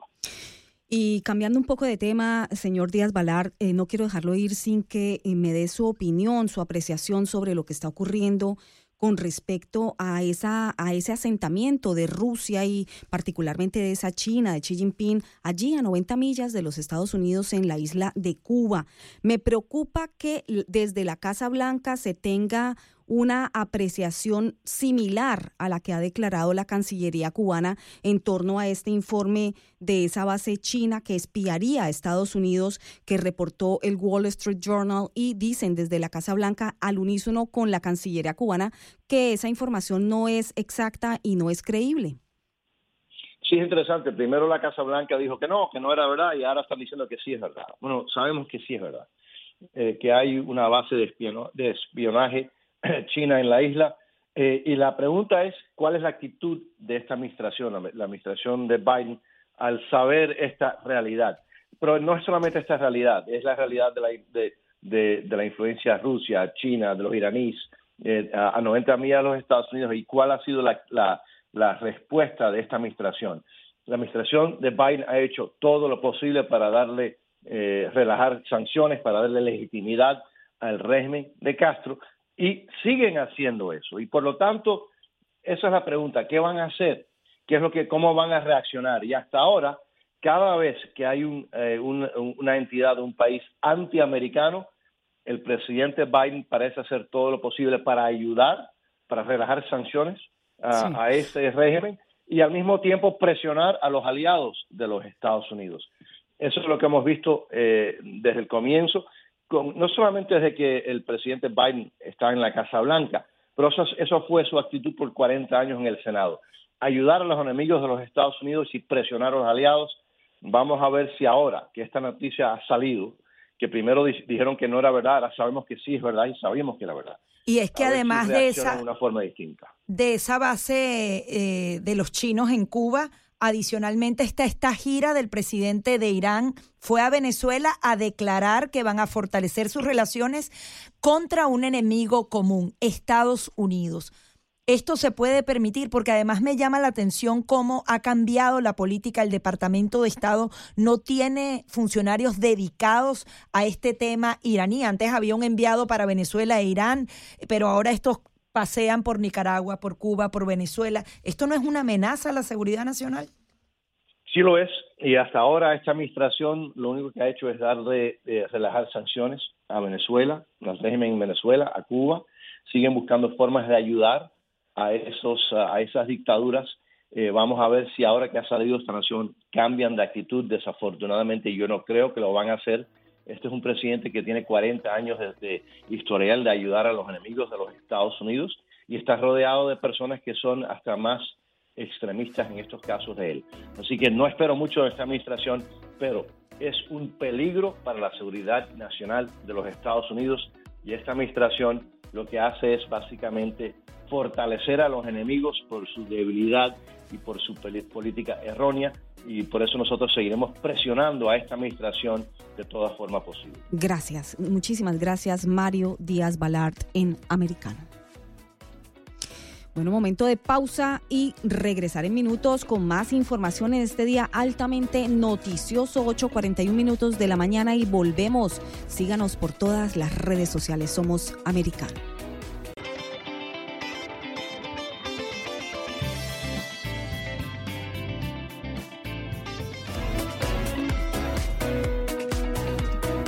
8.45 minutos de la mañana aquí en la recta final de Buenos Días Americano y como siempre teniendo las líneas telefónicas abiertas, usted se puede comunicar con nosotros a través del 786-577-2220. Le damos la bienvenida a Luani. Buenos días, ¿cómo está? Queridísima y hermosa dama, eh, estaba llamando no no para tocar el tema sobre lo que está pasando con Trump, no, sino te estaba llamando para darte un testimonio respecto a la base militar china que está en Cuba. Adelante, a verlo, militar en esa en esa base en el año 90 eh, o sea, son en realidad dos bases. Esa es la 1957 de Cacahuel eh, y yo pasé el servicio militar en esa base que era de escucha radioelectrónica. Y el trabajo de nosotros como soldados era precisamente espiar las bases norteamericanas eh, eh, a través de, las frecuencias de radio. ¿En qué época fue eso que ustedes lo espiaban? 1989-1990. Ya esas bases existían y se estaba espiando de esa manera. Por supuesto, el servicio militar era obligatorio, uno estaba obligado o iba preso.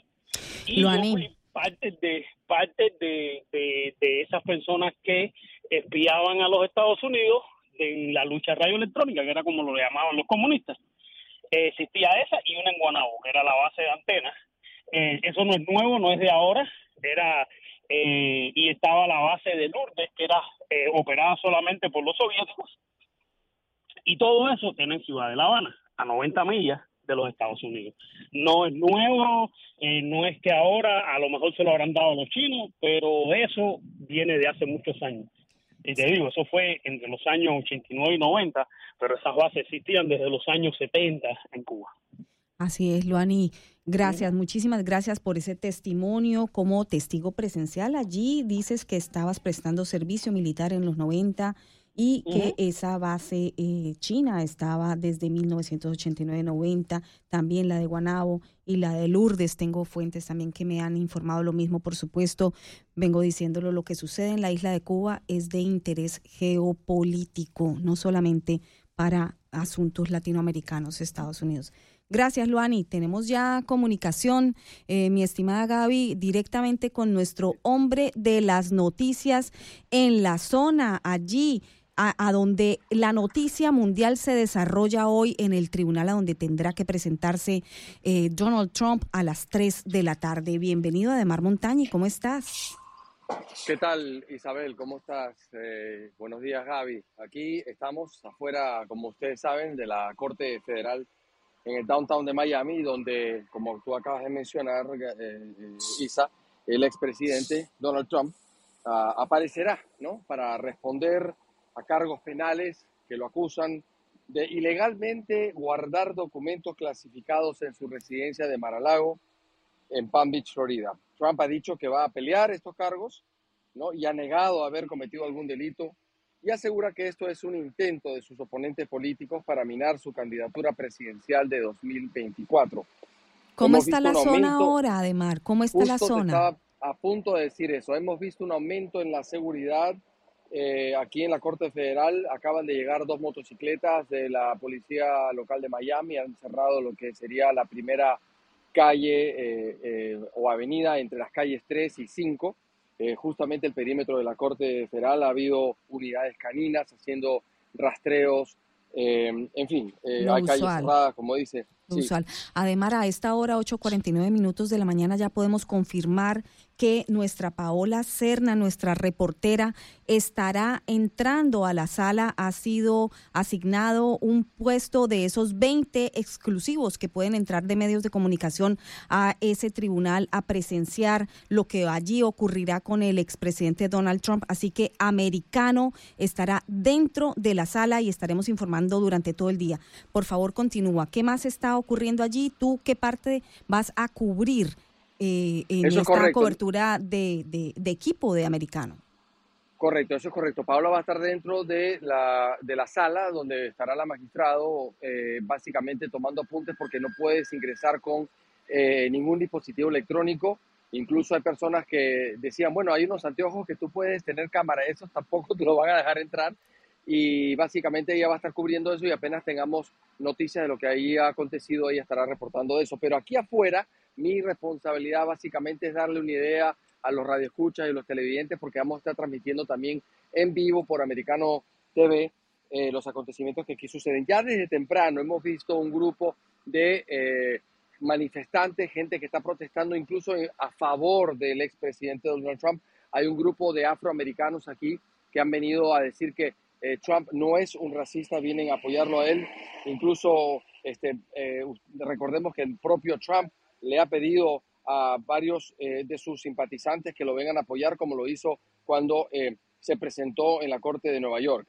Ahora se espera que el presidente llegue un poco antes de su comparecencia, que empiece a las 3 de la tarde. Nosotros tenemos de una buena fuente que incluso puede ser que lo haga no un poco antes, sino mucho antes, lo que nosotros le llamamos la hora Trump, ¿no? Y ¿Qué hora, ¿qué hora aproximada podría ser? Y, y, bueno, no queremos dar mucho no queremos dar muchos detalles porque obviamente esto es cosa que nosotros en Americano hemos podido conseguir a través de fuentes exclusivas. Sí, fuente interna de alta, de alta credibilidad. Hay que recordárselo a la audiencia, sí.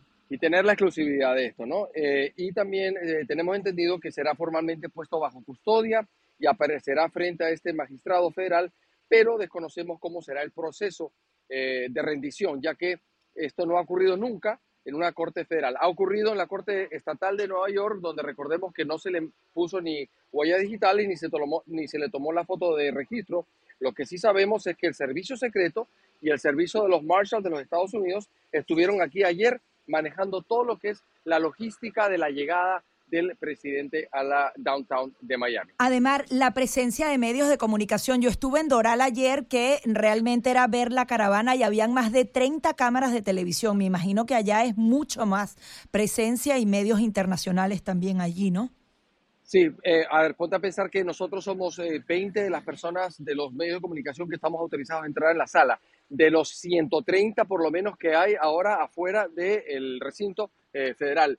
Eh, y esos son los que se reportan, 130. Puede ser que en el transcurso del día lleguen más medios de comunicación. De hecho, estamos viendo a cada rato eh, ver los Uber y los Lyft eh, cuando se bajan los reporteros de diferentes agencias y diferentes medios de comunicación eh, locales y a nivel nacional e internacional. Estaremos publicando además también por redes sociales de Americano. Tengo entendido que sí, estamos haciendo toda una cobertura de equipo en, tres fases, en tres este, medios, que es como Americano Media sabe hacerlo bien, en radio, como estamos ahora, en redes sociales y también en televisión a partir de la una de la tarde tendremos cobertura especial eh, de americano eh, hasta las, eh, tengo entendido que es hasta las 5 de la tarde. Esto va a ser en televisión, la cual yo estaré formando parte de ello también.